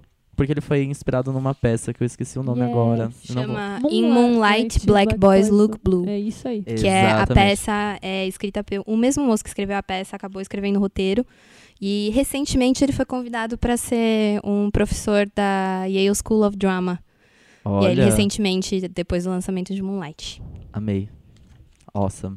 Próximo da lista, Próximo. a tradução de filme mais ridícula que eu já vi na minha vida. Mentira, já teve piores, mas essa aqui tá pra mim na Cercas. indicação. Nossa, tá Cer-. Fences, que por- pra mim deveria ser cercas e acabou, mas bem, né, vai se chamar Cercas. Um Limite Entre Nós. Cercas eu ouvi no outro episódio de vocês do podcast. Exatamente. É, Fences tem Denzel Washington, Viola Davis, rainha no elenco, e a direção também é do Denzel Washington. Alguém quer falar da história? Alguém quer contextualizar um pouquinho? Então, é, Vaidinha, vaidinha. ela conta a história de uma, uma família negra, né? Que a gente não sabe aonde mora, dos Estados Unidos. Essa é uma parte muito interessante. Não sei onde mora. mesmo. Achei bem de peça isso.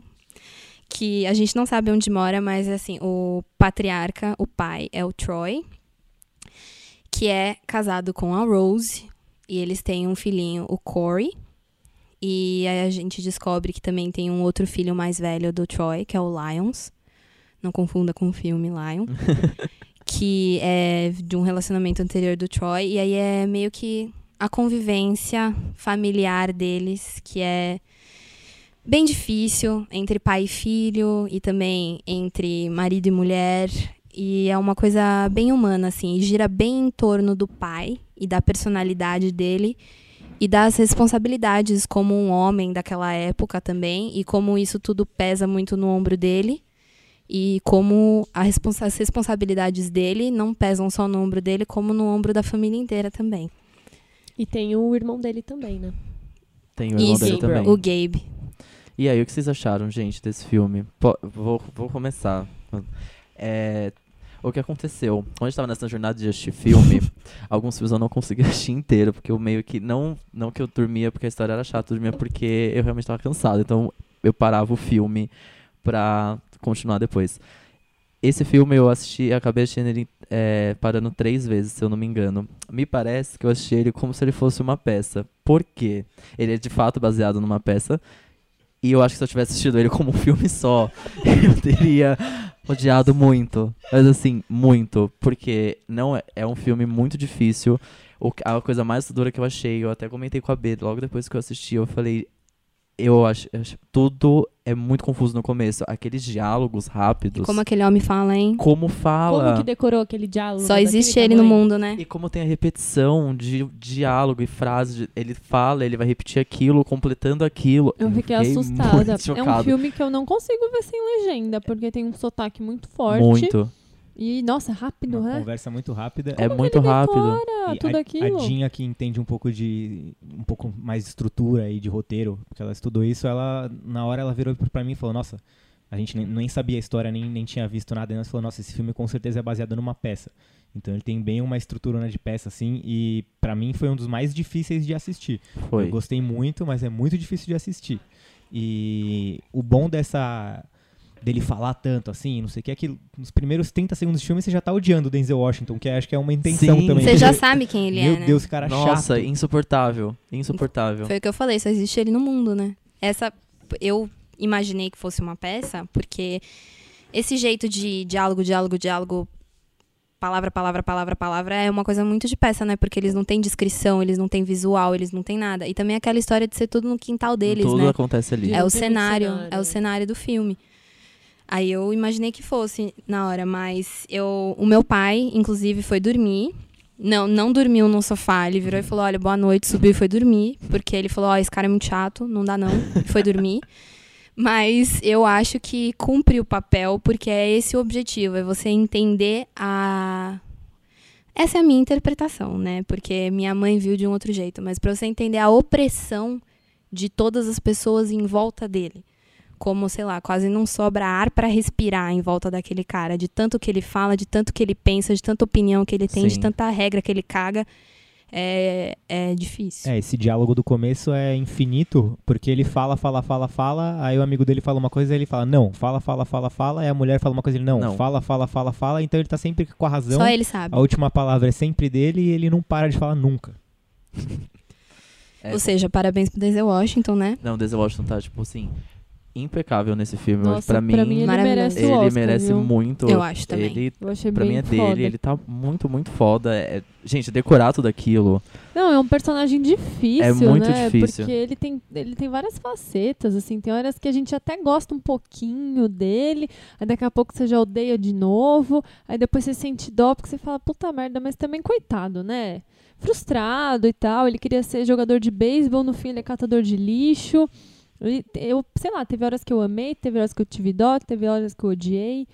Eu acho que ele, o Oscar, a indicação de Oscar tá bem merecida, assim, por mim ele poderia ganhar. É, ele é bem, bem humano e, e bem é, da consciência da época mesmo, assim, né, que mesmo infeliz com aquela vida, ele é o homem provedor e vai prover sempre e não quer deixar de prover, porque é dever dele, então ele faz um, um, um homem de época perfeito, assim.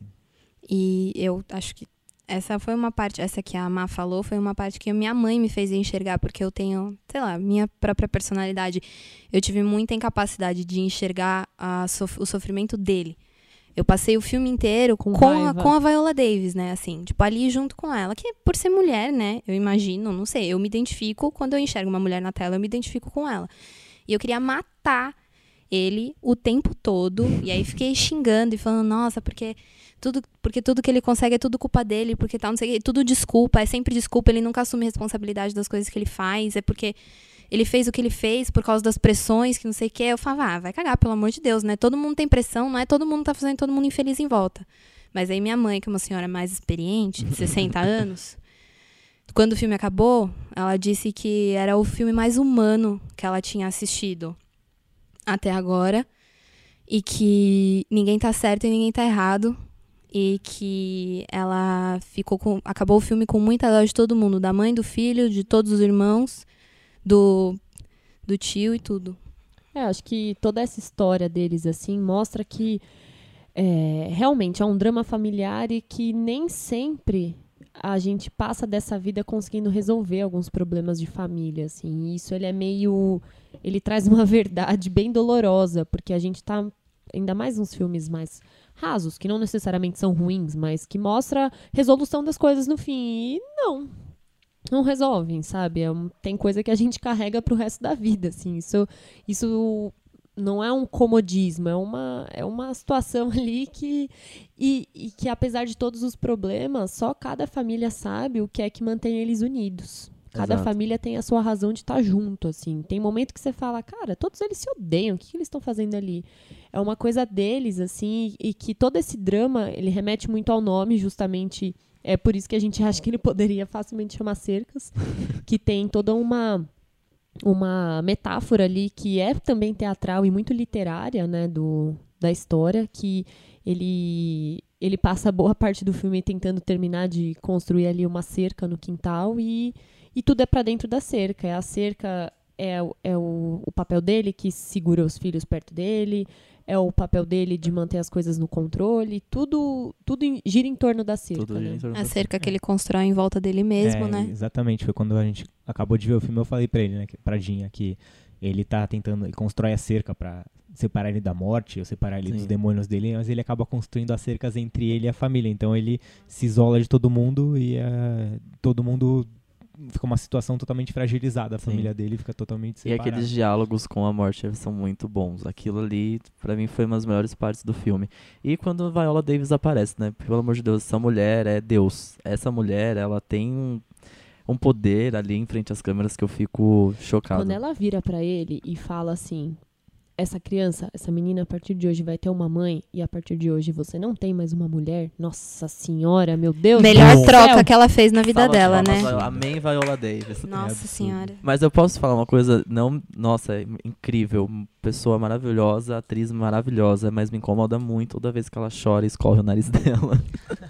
eu confesso pra vocês que aquilo me incomoda muito, porque ela chora e escorre o nariz dela da mesma forma em todos os Ah, e filmes. o meu também, o meu, quando eu choro, meu nariz escorre, fica Mas uma é- meleca só. Mas aí é, é de verdade, né? Que no- É, no então. filme, né? É. Acho Olha que, que você coisa, tá né? sabendo ali que não é colírio, né? Acho que. Ai, que é nossa, porque ela mas chora incomoda mesmo, muito. É, não, Nossa, mas eu em How to entendo. Get Away, ela escorre muito o nariz dela, Nossa, gente. Me dá muita dó, agonia. né? me dá muita agonia. Aí eu quero fazer a menção honrosa ao Gabe, que a gente quase esqueceu no começo. Ah, ele é demais. Putz, Ele é, um, pra mim, um dos personagens... Cacete, que personagem Mais foda, legais. né? ele é, É, muito foda. Ele faz o irmão do, do Denzel Washington. Ele é um, um veterano de guerra que foi pra guerra do Japão. Até falei pra Dinha que esse pai ele foi resgatado pelo Desmond Doss no filme do, Né? do Até o Último Homem. E ele é atingido, sofre alguma coisa na guerra, então ele passa por um procedimento na cabeça. Eles até falam que no filme que explodiu metade da cabeça dele. E aí ele fica com problemas intelectuais depois. Então ele é um irmão que requer necessidades, que tem necessidades especiais, requer cuidados especiais e a família nem sempre sabe lidar com ele. Eles têm muito carinho por ele, mas é, ele morava com eles, mas teve que se mudar porque ele não se sentia à vontade. Então o Denzel Washington, o Troy, que não é o, o cara mais carinhoso do mundo, tem um pouco de problema com o irmão dele e essa relação também é, é bonita e triste de ver ao mesmo tempo. Muito E- legal. Pílula de conhecimento. O Gabe, que eu pelo menos fiquei surpresa. O ator que faz o Gabe é ninguém menos que o Bubba do Forrest Gump. Ai, Nunca reparei. Nem eu. Que legal. Ela me contou isso hoje também e eu fiquei muito surpreso que eu não fazia ideia. Ai, saudades. Esse é, filme é tão não, foda. maravilhoso. E é uma pessoa que, sei lá, pelo menos na minha vida fez duas aparições muito marcantes até agora. Nunca mais vou esquecer o Muito nomezinho legal. dele. É o Mikel T. Williamson. E eu tenho uma pílula de conhecimento também pra encerrar. que como a gente já disse mil vezes, Fences é baseada numa peça, que é de mesmo nome. Mas a peça ela estreou pela primeira vez na Broadway em 1987. E quem fazia o papel principal era o James Earl Jones. O James Earl Jones você deve conhecer como a voz do Darth Vader em Star Wars, Morta. ou como a voz do Mufasa, caso você tenha visto Rei Leão Mentira. em inglês. Aliás, ele já está escalado para fazer o Mufasa de novo no live action de Rei Leão. Ah, E essa peça teve um revival em 2010 na Broadway. E essa peça ganhou o Tony de melhor peça e o Tony de melhor ator e melhor atriz, que foram feitos pelo Denzel Washington e pela Viola Davis. Então, os cinco atores principais que fizeram essa peça na Broadway voltaram para fazer o filme. Que demais. Que Então, demais é um isso. reprise dos papéis e eles são incríveis. todos. Nossa, e a que Viola demais. já ganhou vários prêmios, né, até agora, como atriz coadjuvante pra esse filme, né? Sim. No, no SEG Awards, naquele outro que teve umas semanas atrás, eu não lembro agora o nome. Uma outra premiação importante Teve do o Globo, cinema. o Globo de Ouro, ela ganhou é, o também. Globo de Ouro. Eu acho que ela já ganhou uns. qua- Ah, lembrei, foi um, na, um Um prêmio britânico, britânico, o é Brit o- Awards? Não BAFTA. é, o- é o BAFTA. Ah, é BAFTA, é verdade. É, ela ganhou já então três, quatro É, prêmios, mas ela né, ganhou como também, atriz ganhou o Golden coadjuvante. Globes. É. E o Denzel Washington também ganhou de os vários de por ator, né? É, Ele ganhou o SEG. É. E- Eles são fortes candidatos a ganhar o Oscar porque eles já ganharam vários com esses papéis, né? Então, Sim. E a Viola Davis já foi indicada duas vezes como atriz coadjuvante e uma como atriz principal e ainda não ganhou. Estamos no, no aguardo. é, ela é a maior indicada negra, né, ao Oscar. Na torcida. três indicações. Ai, tomara que E é a primeira ganhe. vez que três atrizes negras estão indicadas na categoria de atriz coadjuvante. Graças Olha a Deus. que coisa hein? legal. Enfim, o filme está indicado a filme, direção, ator, Denzel Washington, atriz coadjuvante Viola Davis. E bora pro próximo, que é esse a aqui, ó. qualquer custo. Mais um que eu não vi, mais um que eu sou Glória Também não vi. Pires. E os nossos convidados vão contar pra gente porque eles assistiram. Bom, é, a qualquer custo é uma história de dois irmãos texanos que moram num rancho bem bem lá no meio do Texas, não vou dizer no meio do nada, porque acho desrespeitoso. Não é no meio do nada, é no meio do tudo deles, né? Mas que eles precisam ganhar dinheiro em um curto espaço de tempo e eles decidem sair roubando banco. Um deles já é um criminoso, condenado, passou um tempo na cadeia e saiu. E o outro é um moço exemplar, pai de família, pai separado de família, mas pai de família nunca fez nada de errado na vida, mas ele precisa desse dinheiro de qualquer jeito. Eles precisam desse dinheiro porque o rancho deles está hipotecado. E aí, se eles não conseguirem esse dinheiro num prazo determinado, eles vão perder é, esse lugar que eles herdaram e que hoje em dia eles moram. Então, eles precisam desse dinheiro para não ficarem sem casa no Texas. Que é a única coisa que eles têm na vida deles, sem casa e sem posse, né? Que é a única coisa que eles têm. E pro- atrás deles está Jeff Bridges. No papel de Jeff Bridges. Mentira. Mas num US Marshal, como um US Marshal, que tem o seu parceiro meio nativo-americano, meio mexicano, que é o Alberto, que é interpretado por ah, eu tenho aqui, é, é o o, Guten. Chris Pine? Não. Não, não Ben- é o Chris não. Pine. Chris Pine é um dos Não vai bandidos. ter aqui, aqui tem só o Chris Pine, Ben Foster e Jeff Fa- Bridges. É, também, só tem. Enfim, se Ai, você, gente, se mas você ó- assistir House of Cards, ele é aquele índio, dono do cassino. Ele é Se você assistiu Crepúsculo, ele é o pai do Jacob. ah! Ah, Agora eu peguei a ref. cultura pop pra vocês. Eu tentei lembrar da ref do, do House of Cards, não consegui. Ele é o dono do cassino? É, é porque eu tô assistindo agora. Então, na segunda temporada tem todo um rolo de uns chineses que precisam lavar dinheiro tá, no lembrei, cassino. lembrei, lembrei. E ele é o dono do cassino que eles Lembrei. lavam dinheiro. E aí, então, estão, estão nessa, nessa luta de um metade do elenco de fugir e metade do elenco de achar. E é essa a história do filme. E eu tenho uma crítica à, à- à empresa que fez a legenda do cinema que ficava chamando os US Marshals de guarda florestais.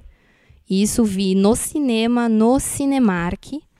E eu queria dizer bom, que, pelo amor de Deus, entendeu? Porque guarda florestal, primeiro estava lá no meio do deserto do Texas, fiquei eu procurando a floresta que eles estavam guardando, entendeu? Não E- achei. Não achei, fiquei lá sozinha na areia, mas enfim, fica aí minha observação. Gostei. Importante. Bom, O que mais aí? É bom? O que, que é? esse filme, que de, que no- é? de nove filmes, Que esse eu também filme pra deixei mim- pro final. Esse filme pra mim foi o nono. Ah, entendi. Mas, assim, são nove filmes. Os nove filmes são bons. A Dinha discorda de mim. Porque senão não teria graça essa relação. Né? E, mas eu achei, comparado com os outros, ele o mais fraco. E é óbvio, essa é a minha opinião de leigo. A Dinha deve ter uma opinião mais embasada para justificar a opinião dela. Mas pra mim foi o mais fraco, assim. Eu achei a história previsível. Já vi essa história, tipo, em The Affair, aqueles, né? É, então, eu, eu achei a história no fim previsível e o que eu acho que salva assim é a relação entre os personagens. E é, grande parte do filme é baseado nisso, tanto a relação entre os irmãos quanto a relação entre o, o xerife e o seu parceiro índio, que é ele passa o filme inteiro fazendo piadinhas racistas e estereotipadas de índio, só pra provocar o outro que fica muito irritado. E aí Mas ficamos na dúvida se ele está realmente falando o que ele pensa ou se ele está fazendo uso no estereótipo para irritar ele, se ele é racista, se ele não é racista, o que será que é? Eu não quero usar um estereótipo de texano pra justificar o estereótipo do índio, mas eu acho que é o que ele pensa mesmo. Mas enfim. Então é isso, assim, eu acho que o grande trunfo do filme são a relação entre os, é a relação, são as relações entre as duplas de personagem, mas eu eu gostei muito da fotografia e da trilha sonora, mas em termos de roteiro e história foi a que mais me cativou e me interessou, assim. Menos cativou, interessante. Você diz mais. Foi a que menos me interessou e cativou, como eu disse. Bom, é, venho aqui defender. Contrário da, da pressão que me colocaram aqui, não tenho justificativas científicas nem artísticas. Eu só acho que é um filme muito bem feito. É uma história, eu acho, apesar de não ter reviravoltas, tipo a chegada nem nada, é uma história simples, transparente, bem contada. E como o Dé disse, essa parte do relacionamento deles, eu acho que essa é a principal parte do filme. Assim, é, são duas duplas, dois parceiros, e é, o relacionamento entre eles, os, o- o- as duas duplas, são compostas de, assim, opostos que se ajudam ali. E é meio que. Não vou dizer que é um, é um, é um filme de amigos, porque é meio violento, assim, mas é sobre a relação deles, assim. E a fotografia é maravilhosa e tem, pra mim, todo, tem todo aquele charme rústico, assim, de se não fosse. Se não fosse moderno, seria praticamente um filme de cowboy, entendeu? Que eu acho que fica muito legal. E foi uma oportunidade pra mim de ver o Chris Pine fazendo uma coisa séria, assim, que eu acho que ele mudou até fisicamente pra fazer, que eu nunca vi ele tão magro na vida, dava pra ver a, a clavícula dele por baixo da camisa. E o Jeff Bridges faz o Jeff Bridges, mas sempre agrada, né? Acho que é sempre Sempre. me lembrou muito meu pai, um, um velho rabugento que todo mundo no fim do dia ama. Mas, né, tá lá. Alô, pai dadinho, um beijo. Amo. E uma, um- uma curiosidade que eu achei é como a gente já mencionou que já mencionou aqui o diretor de Sicário, o roteirista desse filme é o roteirista de Sicário. Show de bolas. Show of balls. Bom, a- Ah, e eu queria dizer, não é o nono filme pra mim, porque como já mencionei, pra mim, meu nono filme é La La Land. Ah, que tá na nossa próxima lista. E eu É tenho o uma, próximo da última, lista. uma última pílula de conhecimento sobre esse filme, de dois segundos. Por favor. Que esse filme é passado no Texas, toda a história é no Texas, mas nenhuma cena desse filme foi gravada no Texas. Gente, Conhecimento inútil. é a magia do cinema. gosto. É, a qualquer custo tá indicado na categoria de melhor filme e ator coadjuvante com o Jeff Bridges. E edição e roteiro original. Que ninguém liga. Ai, gente, roteiro é importante. Tá brincando, Leon. roteiro é importantíssimo. São roteiro essas- é importante, disse a pessoa que estudou roteiro. Roteiro- as categorias que você nem ligou no Oscar ainda. Você só vai ligar lá Exatamente. pro fim da noite só pra ver Você vai só ligar quanto assim, ah, ganhou 30 indicações, que é 30 prêmios. Então uma, uma delas aí foi mixagem de som, né? Essa galera. Ah, desculpa, Marcela. aqui, né? Opa! Aliás, o Marcelo tá indicado pelo, pod- Tá. pelo podcast numa tacada só. Mixagem de Mixagem som. de som. Mixagem de som NTS, numa tacada só. Partindo pro próximo da lista, a gente tá acabando. A gente promete pra vocês que tá acabando.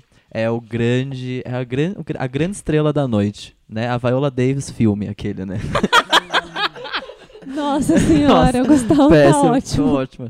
Bom, La La Land, dois pontos. Cantando estações. Que tristeza, hein? Eu gosto. Cantando estações. São Eu gostei. 14 indicações, gente. São 14 Too much, indicações. né? Too much indicações, talvez. Too much indicações. Bora falar? Como vocês devem se lembrar, a gente fez um programa falando muito sobre esse filme, que foi logo depois que todos nós assistimos. É, Então a gente deu muitas nossas opiniões, obviamente a gente vai falar mais, mas eu quero muito saber o que, que vocês dois acharam, justamente. Ainda mais porque a Dinha falou que não gostou e eu quero saber por que, que ela não gostou. Conta. Bom, ai que pressão, né? Todo mundo amou esse filme. Ó, gente, bom, como já aprendemos até agora, eu aprecio muito uma história. E eu acho que essa história é qualquer coisa, assim, né? É um casalzinho branco ali em Los Angeles que se apaixonou e ai, porque você prioriza isso, não me prioriza, porque você é isso, porque você é aquilo, porque você não veio, porque você não vai, enfim, né? E Eu tô, ama- eu tô amando. sei lá, e eu não me tocou assim, eu não achei nada de diferente assim. Eu pessoalmente, eu sou outra, eu sou muito fã de musicais. É, musicais, tanto filmes quanto peças, principalmente peças. E eu acho que eu já vi muitas coisas melhores na minha vida. E assim, eu acho que esse filme tem a vantagem de ter o. Ryan Gosling e a Emma Stone ali dançandinho. Que também, não sei, não acho que mereciam as indicações que eles receberam, porque também eles estão meio qualquer coisa. Ryan Gosling tá Ryan Gosling, Emma Stone tá yes. Emma Stone. Yes. Eu acho também. Qualquer coisinha, É, a gente entendeu? falou isso também. Colocar achei- Ryan Gosling ali sentado no banco do lado do Denzel Washington é pra chorar, né, É, gente? sacanagem, Pelo amor né? de Deus. Não, eu achei Ryan Gosling. Ryan Gosling diz- disse aqui entre a gente, falei. Porque a gente falei. tem um papo até de outros episódios que a a gente acha que ele é superestimado. Porque ele não é um bom ator, né, Sim. gente? Eu ele é um boy acho. gato, Ele só é lindo. isso. Ele é gato e acabou. Ele Mas é é lindo e que- bonzinho canadense, Mas né? que eu achei que, Isso, a, isso. que a Emma Stone é, é um grande destaque do filme, assim. Eu achei, Eu gostei ela, da atuação dela, eu gostei também. achei ela muito boa. É. Eu gosto, eu gosto muito dela também, uma coisa meio pessoal aqui. Não, eu Mas- também. Eu também. Mas eu achei que ela realmente. Pra mim, o filme é dela, assim. Acho que o É. Ryan Gosling fica meio. É. Não de segundo plano, né? Não dizendo isso, ah, mas. fica. É, exato, é isso, fica. É fica que eu assim. acho, É. não sei, que eu pra achei mim... as danças, ai, nossa, eles dançam. Tá, não dançam nada demais. Foi o que a gente falou. Na dança dos famosos, eles se esforçam muito isso. mais. Na dança dos famosos do Faustão. não é nada demais as cenas de dança. Eles cantam, é legal e tal, mas também, tipo. É, então, eu não sei. Às vezes a gente tava conversando um pouco falando, ah, é porque não sei o que, se desafinou, desafinou, desafinou. Eu não sei se é uma intenção do diretor também tentar deixar os dois com uma cara de personagens mais humanos e normais Aham, e não é. super cantores, sabe? Pode ser. Eu não sei, mas também não me agradou. Eu acho que pra um filme que. Eu também não sei se foi com expectativas altas, porque tava todo mundo falando, meu Deus, filme do É. o melhor filme que eu já vi na vida, não sei o quê. Aí eu chego no cinema e aquela dancinha fueca, né? E, Né. né, Não é nada assim que fala, caramba, meu Deus, melhor dança que eu já vi, Não, como eles não. dançam, como eles pulam. É. Então, assim, é um filme lindo, né? Cores, Uhum. fotografia. Muito, muito. É. Isso é o grande. Ah, isso é, o- impecável, nossa, gente. é Plasticamente isso. é a coisa mais linda do mundo. lindo o figurino também, que tá indicado, é é muito lindo. lindo. Muito bom. Aquela horinha mágica do filme que nós não vamos spoiler, que é, a- pra mim é o grande trunfo do filme, que é aquele encontro, e aí, do jeito que eles contam aquela história, pra O mim final. Nossa. Essa parte pra mim é que me Cara fez. do André, tá tudo bem. ele se esforçando pra não dar spoiler. Tentei. Não, mas, Ué, mas a gente vai- não falou qual é o é, final. a gente vai É, a gente só falou que é o final. Isso. Não, mas nem é o spoiler. O final eu amei. Ah, eu gostei muito do roteiro, do andar do filme, assim, do ritmo dele, a fotografia é linda, o figurino é lindo. Eu gostei de várias coisas. Eu achei que a atuação do Ryan, do Ryan Gosling também não foi tudo isso. A Emma Stone tá bem legal. No geral, é um bom filme, né? Sim. É. Merece as 14 indicações? Eu acho que não. É que tem muita coisa técnica também que eu nem sei julgar, né? É, Então. a É. gente não, não Mas sabe. eu, eu acho é. que também eles vão um pouco pela hype do filme e falar, dá indicação É. pra caramba pra esse filme e já era. Ah.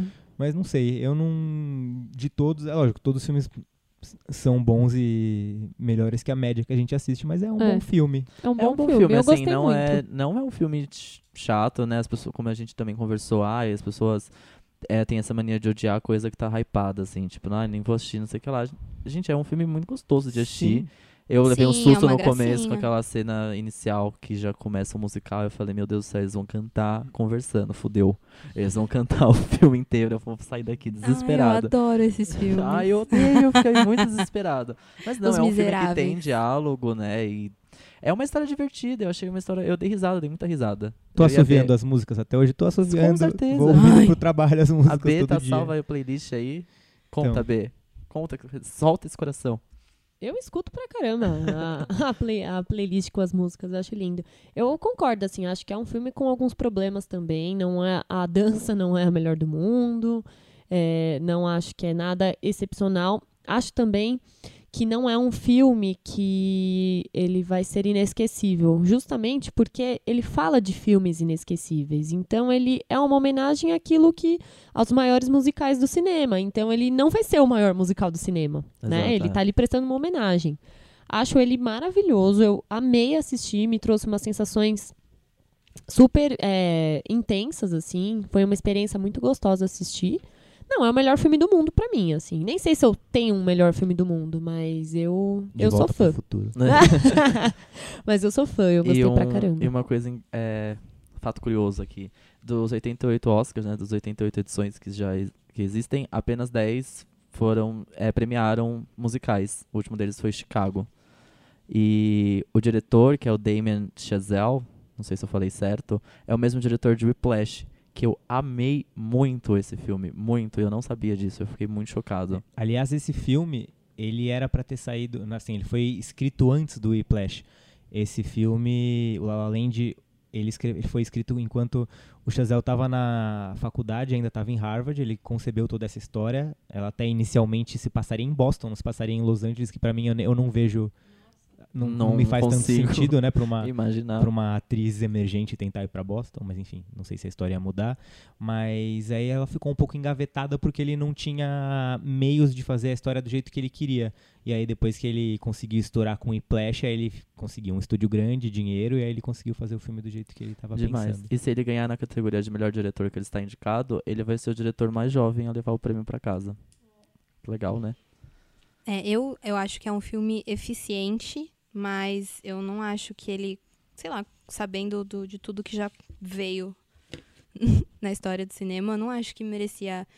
Poxa, gente, sei lá, pensando que ah, atingiu a- o recorde de indicações do Titanic. Se to- se todo mundo lembrar o que é que foi Titanic quando saiu, como mudou todo, tanto o- a quantidade de dinheiro gasto no cinema, quanto ganho, né? Porque a quantidade de gente que foi no cinema assistir esse filme, eu comprei a fita, as duas fitas, porque eram duas, de tão gigante que era, foi uma, uma coisa absurda, assim. E eu acho que, não, nunca disse que não é bom, só acho que é bom, é eficiente, se estiver passando na televisão, vou colocar lá enquanto, sei lá, lavo meus pincéis de maquiagem, mas até aí, entendeu? Não, não acho que merecia tudo isso, não.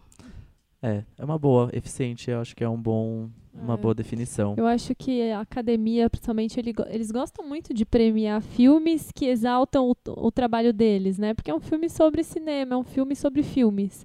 Igual quando aquele Birdman ganhou de melhor filme, eu fiquei, Porque eu achei um filme bem foda, mas eu não, não sei, eu não daria naquele ano o Oscar de melhor filme para Birdman. Parece que eles gostam, sabe? De, É. de exaltar, assim, o trabalho do, do cinema. É, exatamente. É, Então, E a Emma Stone foi indicada ao Oscar de atriz é, coadjuvante pelo Birdman. E eu acho que ela merecia muito mais ganhar Muito mais. como atriz coadjuvante de Birdman do que agora que como atriz Conto- de La La Land. Sim, ela tá incrível em Birdman. Bom, o filme tem essas todas as indicações. É, melhor filme, Todas elas. ator, atriz, fotografia, figurino, direção, edição, aí vem todo lado. Todas as que importam todas, e outras. Exato, todas as que importam e outras, tipo edição de som, zoeira, Marcelo. Mixagem de som, entendeu? Zoeira, Marcelo. Mentira, e principalmente também roteiro original, que enfim é uma história original. Chegamos ao último, gente, eu nem acredito. Esse eu tô assim apaixonado. Assisti ontem, Maravilhoso. anteontem, sei lá. Maravilhoso, maravilhoso. Manchester à beira-mar. Yes. Tchan, tchan, tchan, tchan. André, conta, porque eu sei que você conta gostou pra também. mim porque eu não vi. Meu Deus, é, esse filme. é, acho que. Acho que esse é o que eu mais gostei. Eu ainda tô tentando digerir todos, mas. É uma história muito, como eu já disse, pesada e linda e real e humana. É a história de um zelador que mora em Boston, que é o Casey Affleck. Onde deveria ter acontecido La La Land, ou não. Pois é, jamais saberíamos. Onde ele conheceria a Emma Stone. Não, Talvez. Ai, vamos cruz- cruzar o sujeira, peraí. Então, ele tem esse trabalho e essa vida bem difícil em Boston, ele mora sozinho. E é um filme que você vai conhecendo a história do personagem aos poucos, porque você conhece ele como o zelador em Boston, que tá lá tirando a neve, não sei o quê, e aí de repente ele recebe uma ligação, e aí ele descobre que o irmão dele morreu. E aí ele precisa voltar para a cidadezinha onde ele cresceu com o irmão e onde ele passou a vida inteira dele antes de ir para Boston e cuidar de todos os trâmites do enterro do irmão do irmão dele, ele tem um sobrinho. Tem o sobrinho, o filho do irmão. E aí você não sabe de nada. O Casey Affleck é um personagem amargo que tá é, sempre de mau humor, fala pouco, Um personagem muito quieto. muito, em- quieto. tipo, super na dele. Ele se envolve em briga de bar e não sei o que. Ele é todo estranho. E aí quando ele volta pra essa cidadezinha, ele começa a enfrentar histórias do passado dele. O filme também é cheio de flashbacks. E aí você vai entendendo aos poucos porque ele é daquele jeito e a história dele vai se construindo. Então, ao mesmo tempo que você vai vendo as coisas do passado, você também tá vendo o dilema dele no presente, que tem não sabe se ele vai ficar com a guarda do sobrinho dele ou não, que ele tem uma boa relação, mas ele não tá preparado pra cuidar dele. Aí tem ah, não quero spoiler porque esse filme é muito bom, mas tem uma história horrível do passado dele que vai Nossa. assombrar ele pra sempre com a ex-mulher e, e aí eles não, não sabem lidar direito um com o outro, então é um filme muito pesado sobre relações humanas e sobre Pra mim assim é, é uma a lição que eu tiro desse filme maior assim é a história é pra gente é a lição de respeitar a história de cada um porque a gente não sabe o que que como que as, Sim, sim! É isso. porque a gente não sabe o que as pessoas passaram pra ser do jeito que elas são ou o que elas estão passando na hora Porque elas escolhem fazer as coisas que elas escolhem, né? Exatamente. Então, as decisões que parecem ser arrogantes ou não sei, pretensiosas pra você, elas podem ter um motivo pra aquela pessoa e, e cada um lida um- com a dor de um jeito e você tem que respeitar. O que eu gosto desse filme é que ele não, não se preocupa em ter um final feliz e, e resolver conflitos. É, ele é, é- ele é meio que não tem final, digamos assim. É, então. Não sei se falar não tem final é um problema também, né? É, então, não, eu acho, eu acho isso um, do- um dos melhores. É uma, o Cadinha falou que ela adora filme que não tem final ou que filmes não explica preferidos. alguma coisa. Esse não tem um final. E aí aquela sensação que te deixa preso no fim do filme é, para mim, é um, é um dos maiores trunfos, assim. Eu gosto é legal muito. isso, né? Sim. Porque a vida também, tipo, a gente tem uma, uma série de acontecimentos e tá, depois desses acontecimentos a vida continua e são outras coisas. Então, filmes sem final, eles são mais reais, né? Parece. Sim, achei, lá. eu achei toda a história desse bem humana, assim, o fato dele é, não querer.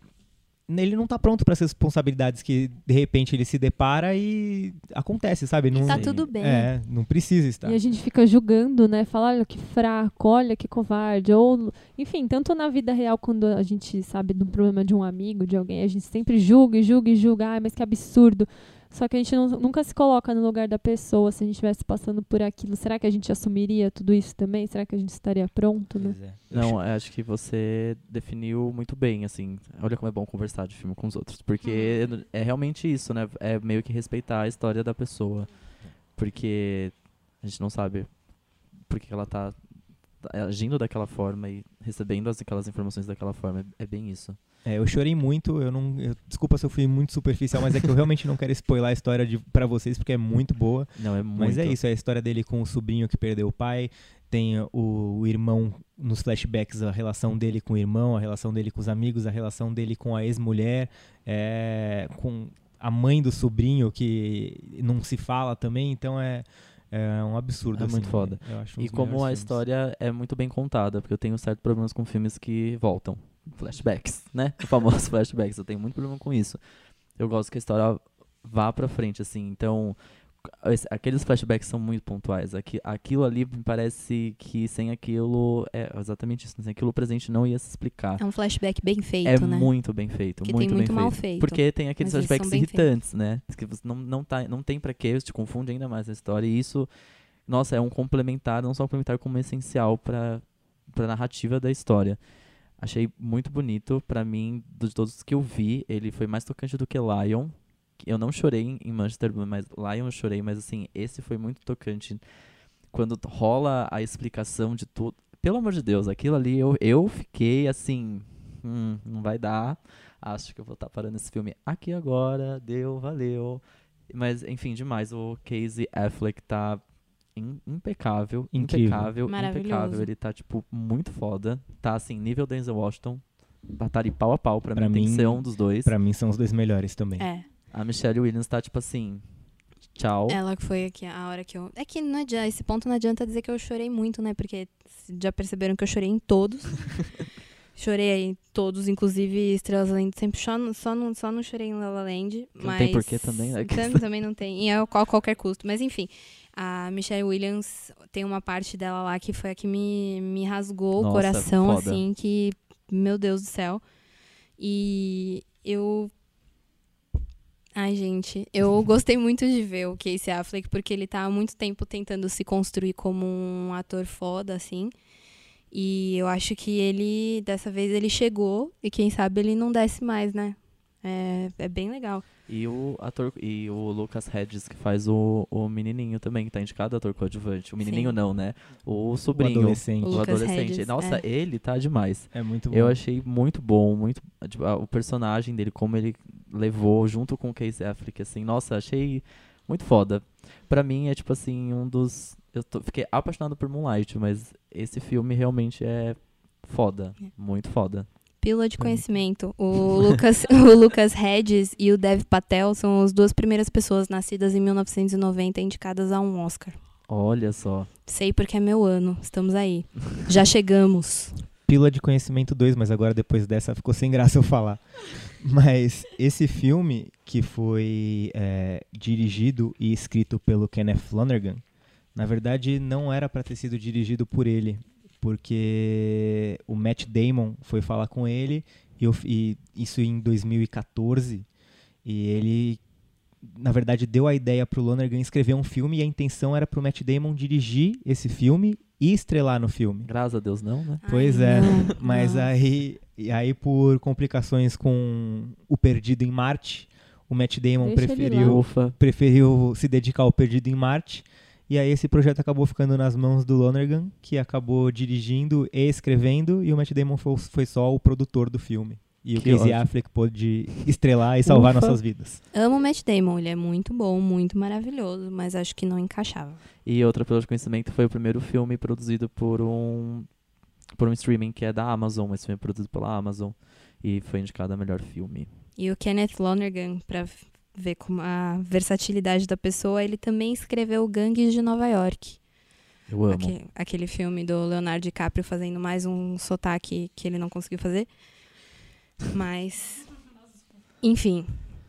É isso Esse, aí. gente, vão assistir, pelo amor de Deus, esse filme Por é muito favor, maravilhoso. assistam, é muito esse bom, é muito, muito bom. foda, muito foda mesmo. 10 de 10. Bom, o filme tá indicado a melhor filme, melhor ator pelo Casey Affleck, espero que leve, se não, Denzel Washington dos dois, valeu. Ator coadjuvante com o Lucas, Lucas Hedges, atriz coadjuvante com a Michelle Williams, que foi uma sur- surpresa porque ela aparece super pouco no filme, super pouco, né?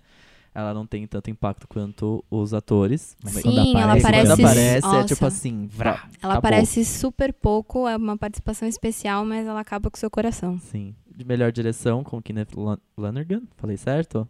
E roteiro original também, que é uma história original. É isso.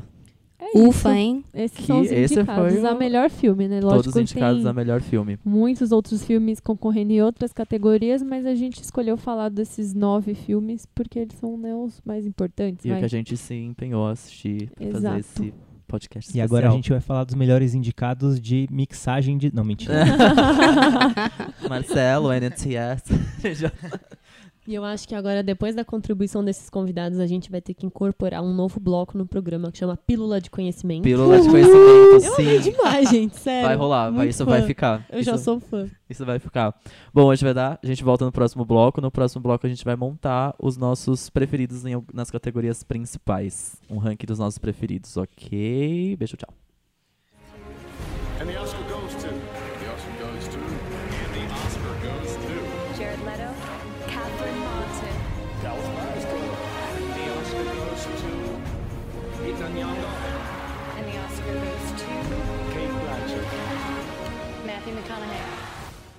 Estamos de volta pro nosso último bloco. Ufa, Desse finalmente. episódio que tem 5 horas de duração. Tá cansado? A gente não, que ah, bom. mas é, muito, mas tem, é muita informação, É muita gente. informação. Foram Olha nove que, filmes, é. a gente- Muito conhecimento. Piores Muito bom. convidados. E melhores Perdão, convidados. pessoal. Não, Não, melhores melhores convidados. Não, convidados. ninguém nunca veio preparado assim aqui, Sem ó, vocês, a gente nem ia ter falado tanto assim. Juro pra vocês. Obrigado por tanta informação. Verdade, E vocês a foram gente já amou, que a gente já combinou que o Pílula de Conhecimento vai virar um bloco aqui. Vai, vai virar um bloco fixo Vai do virar. programa. É, não, nesse bloco a gente faz as famigeradas listas, né? É, dessa vez a gente resolveu fazer uma lista cada é, por qua- as quatro categorias principais, que é melhor filme, melhor diretor, melhor ator e melhor atriz. Cada um vai dar um nome que a gente daria o, o Oscar, certo? Combinado? A gente pode fazer em, em sentido horário, então começa pelo André, Dinha, eu, B e Ma. Fechou? Fechado. Então tá, então vamos lá. É, Melhor and filme. the Oscar goes to melhor filme. Ah, não quero ser o primeiro, que pressão. Ah, vai, melhor pra quem filme. você daria melhor filme, André? Ó, é, pra quem eu daria, não, não é quem eu acho que vai ganhar, tá? É, É. pra quem eu daria. Melhor filme eu daria pra Manchester by the Sea. Manchester à beira-mar.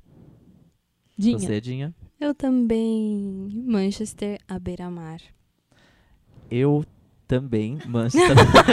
Ah, meu Porque eu Deus. sou Maria, Unânime. vai com as outras. Mentira. Não, eu também daria Manchester Beira-Mar, mas eu acho muito que quem vai ganhar é Moonlight. Se, porque o que aconteceu com o ano passado com o Spotlight, talvez Moonlight eu acho que é o mais pau a pau pra ganhar de La La Land, que é o preferido. E eu espero que ganhe. Eu também daria, eu daria pra Moonlight e Manchester à Beira-Mar. Faria um bem diferente, assim. Daria pros dois.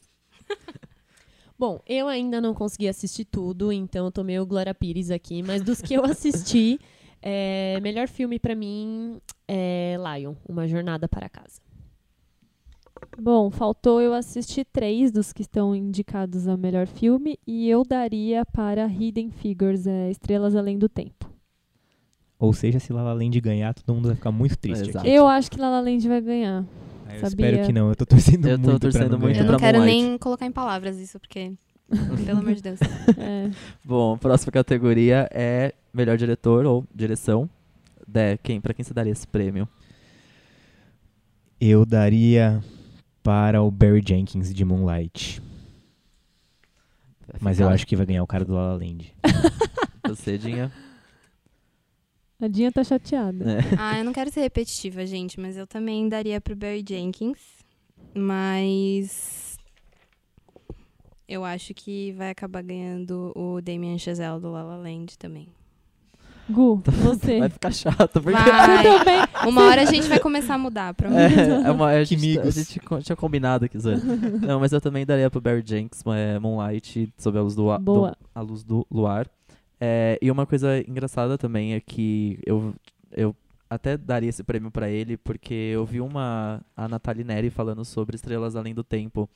E tem muito uma coisa do discurso de ser a primeira pessoa negra a fazer isso, a primeira pessoa isso, a primeira pessoa isso. E ele seria o primeiro diretor negro a levar esse prêmio pra casa em 2017. Então, acho que isso seria um marco, tá na hora de abrir essa porta mesmo, parar É, com isso Vamos de ser torcer, né? em 2017 a con- de continuar sendo o primeiro, o primeiro, o primeiro, sabe? Então, acho que é importante ele levar esse prêmio. Pronto, justifiquei de forma melhor. Yes.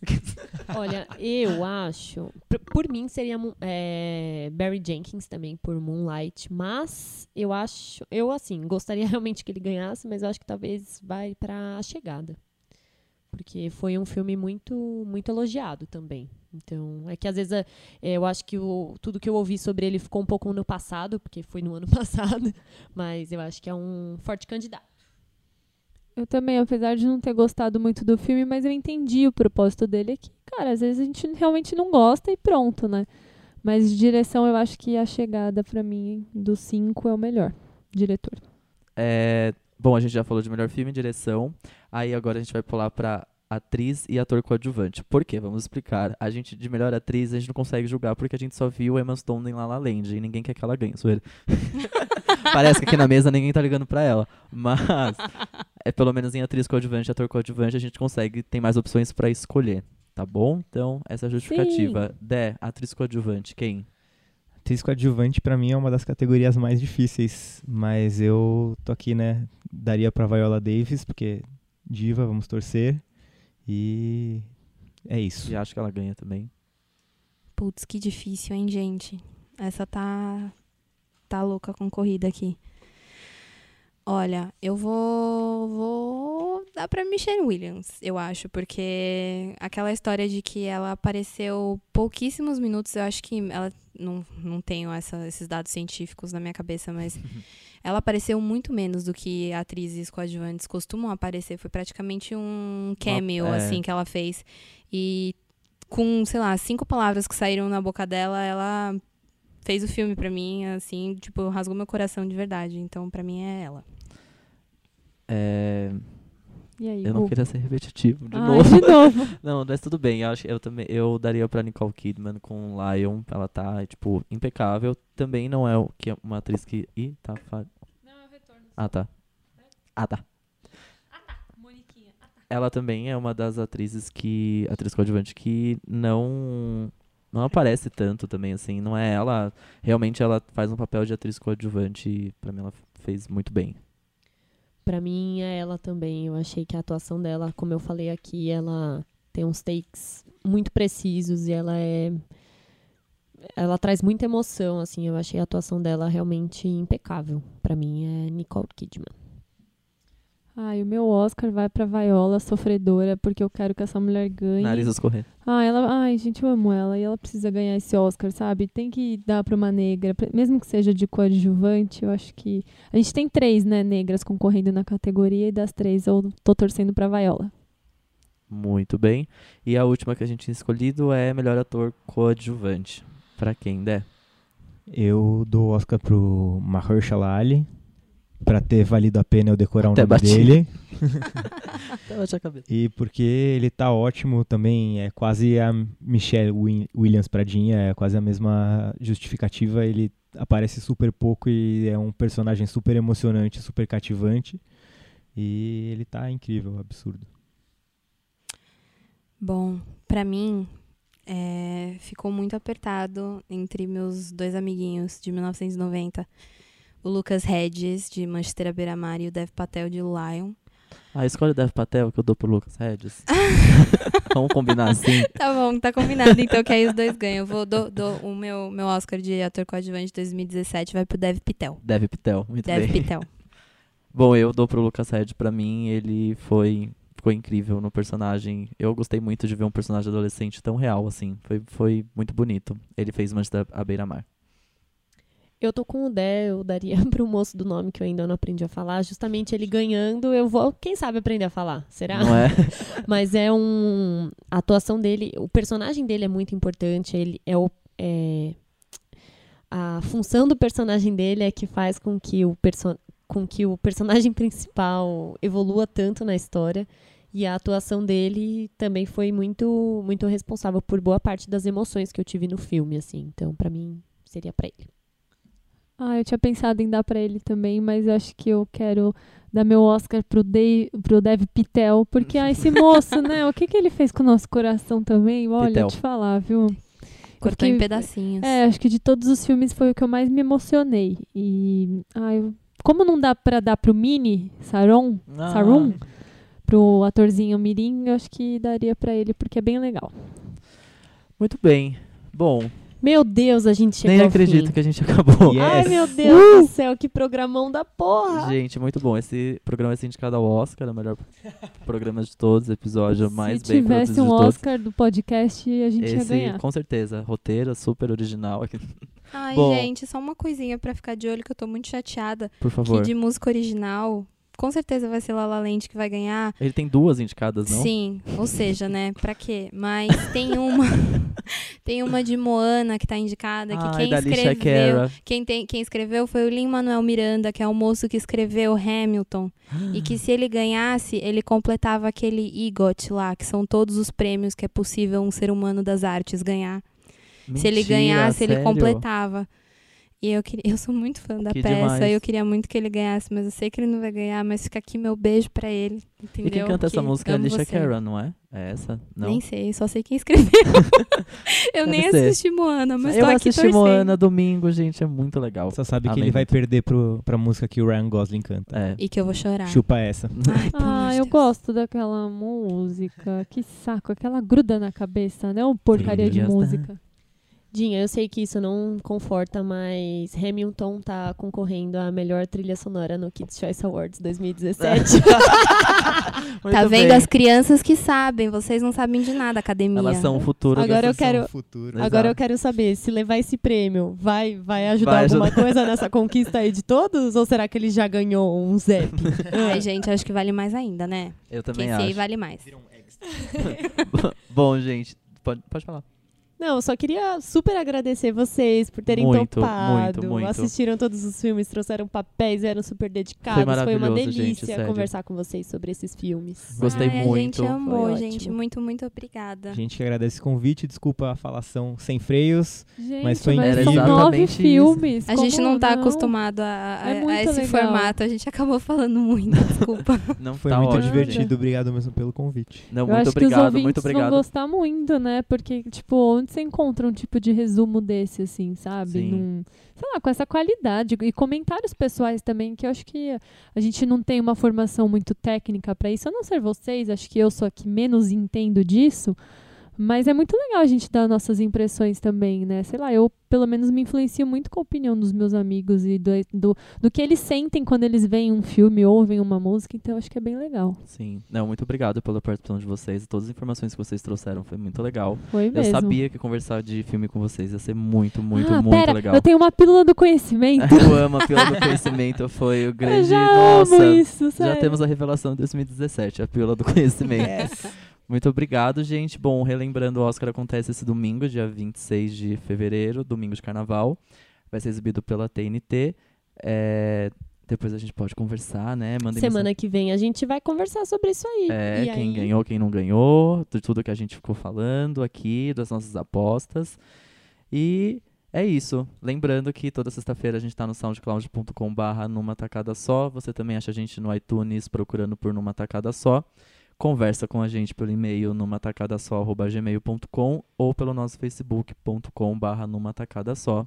Muito obrigado, André e Cláudia, ou quer dizer, Dinha. Uhul. O Oscar é de íntimos. vocês. Ah, muito obrigada, Obrigado, gente. gente. Muito obrigado. Uma beija. Beijinhos! Até sexta.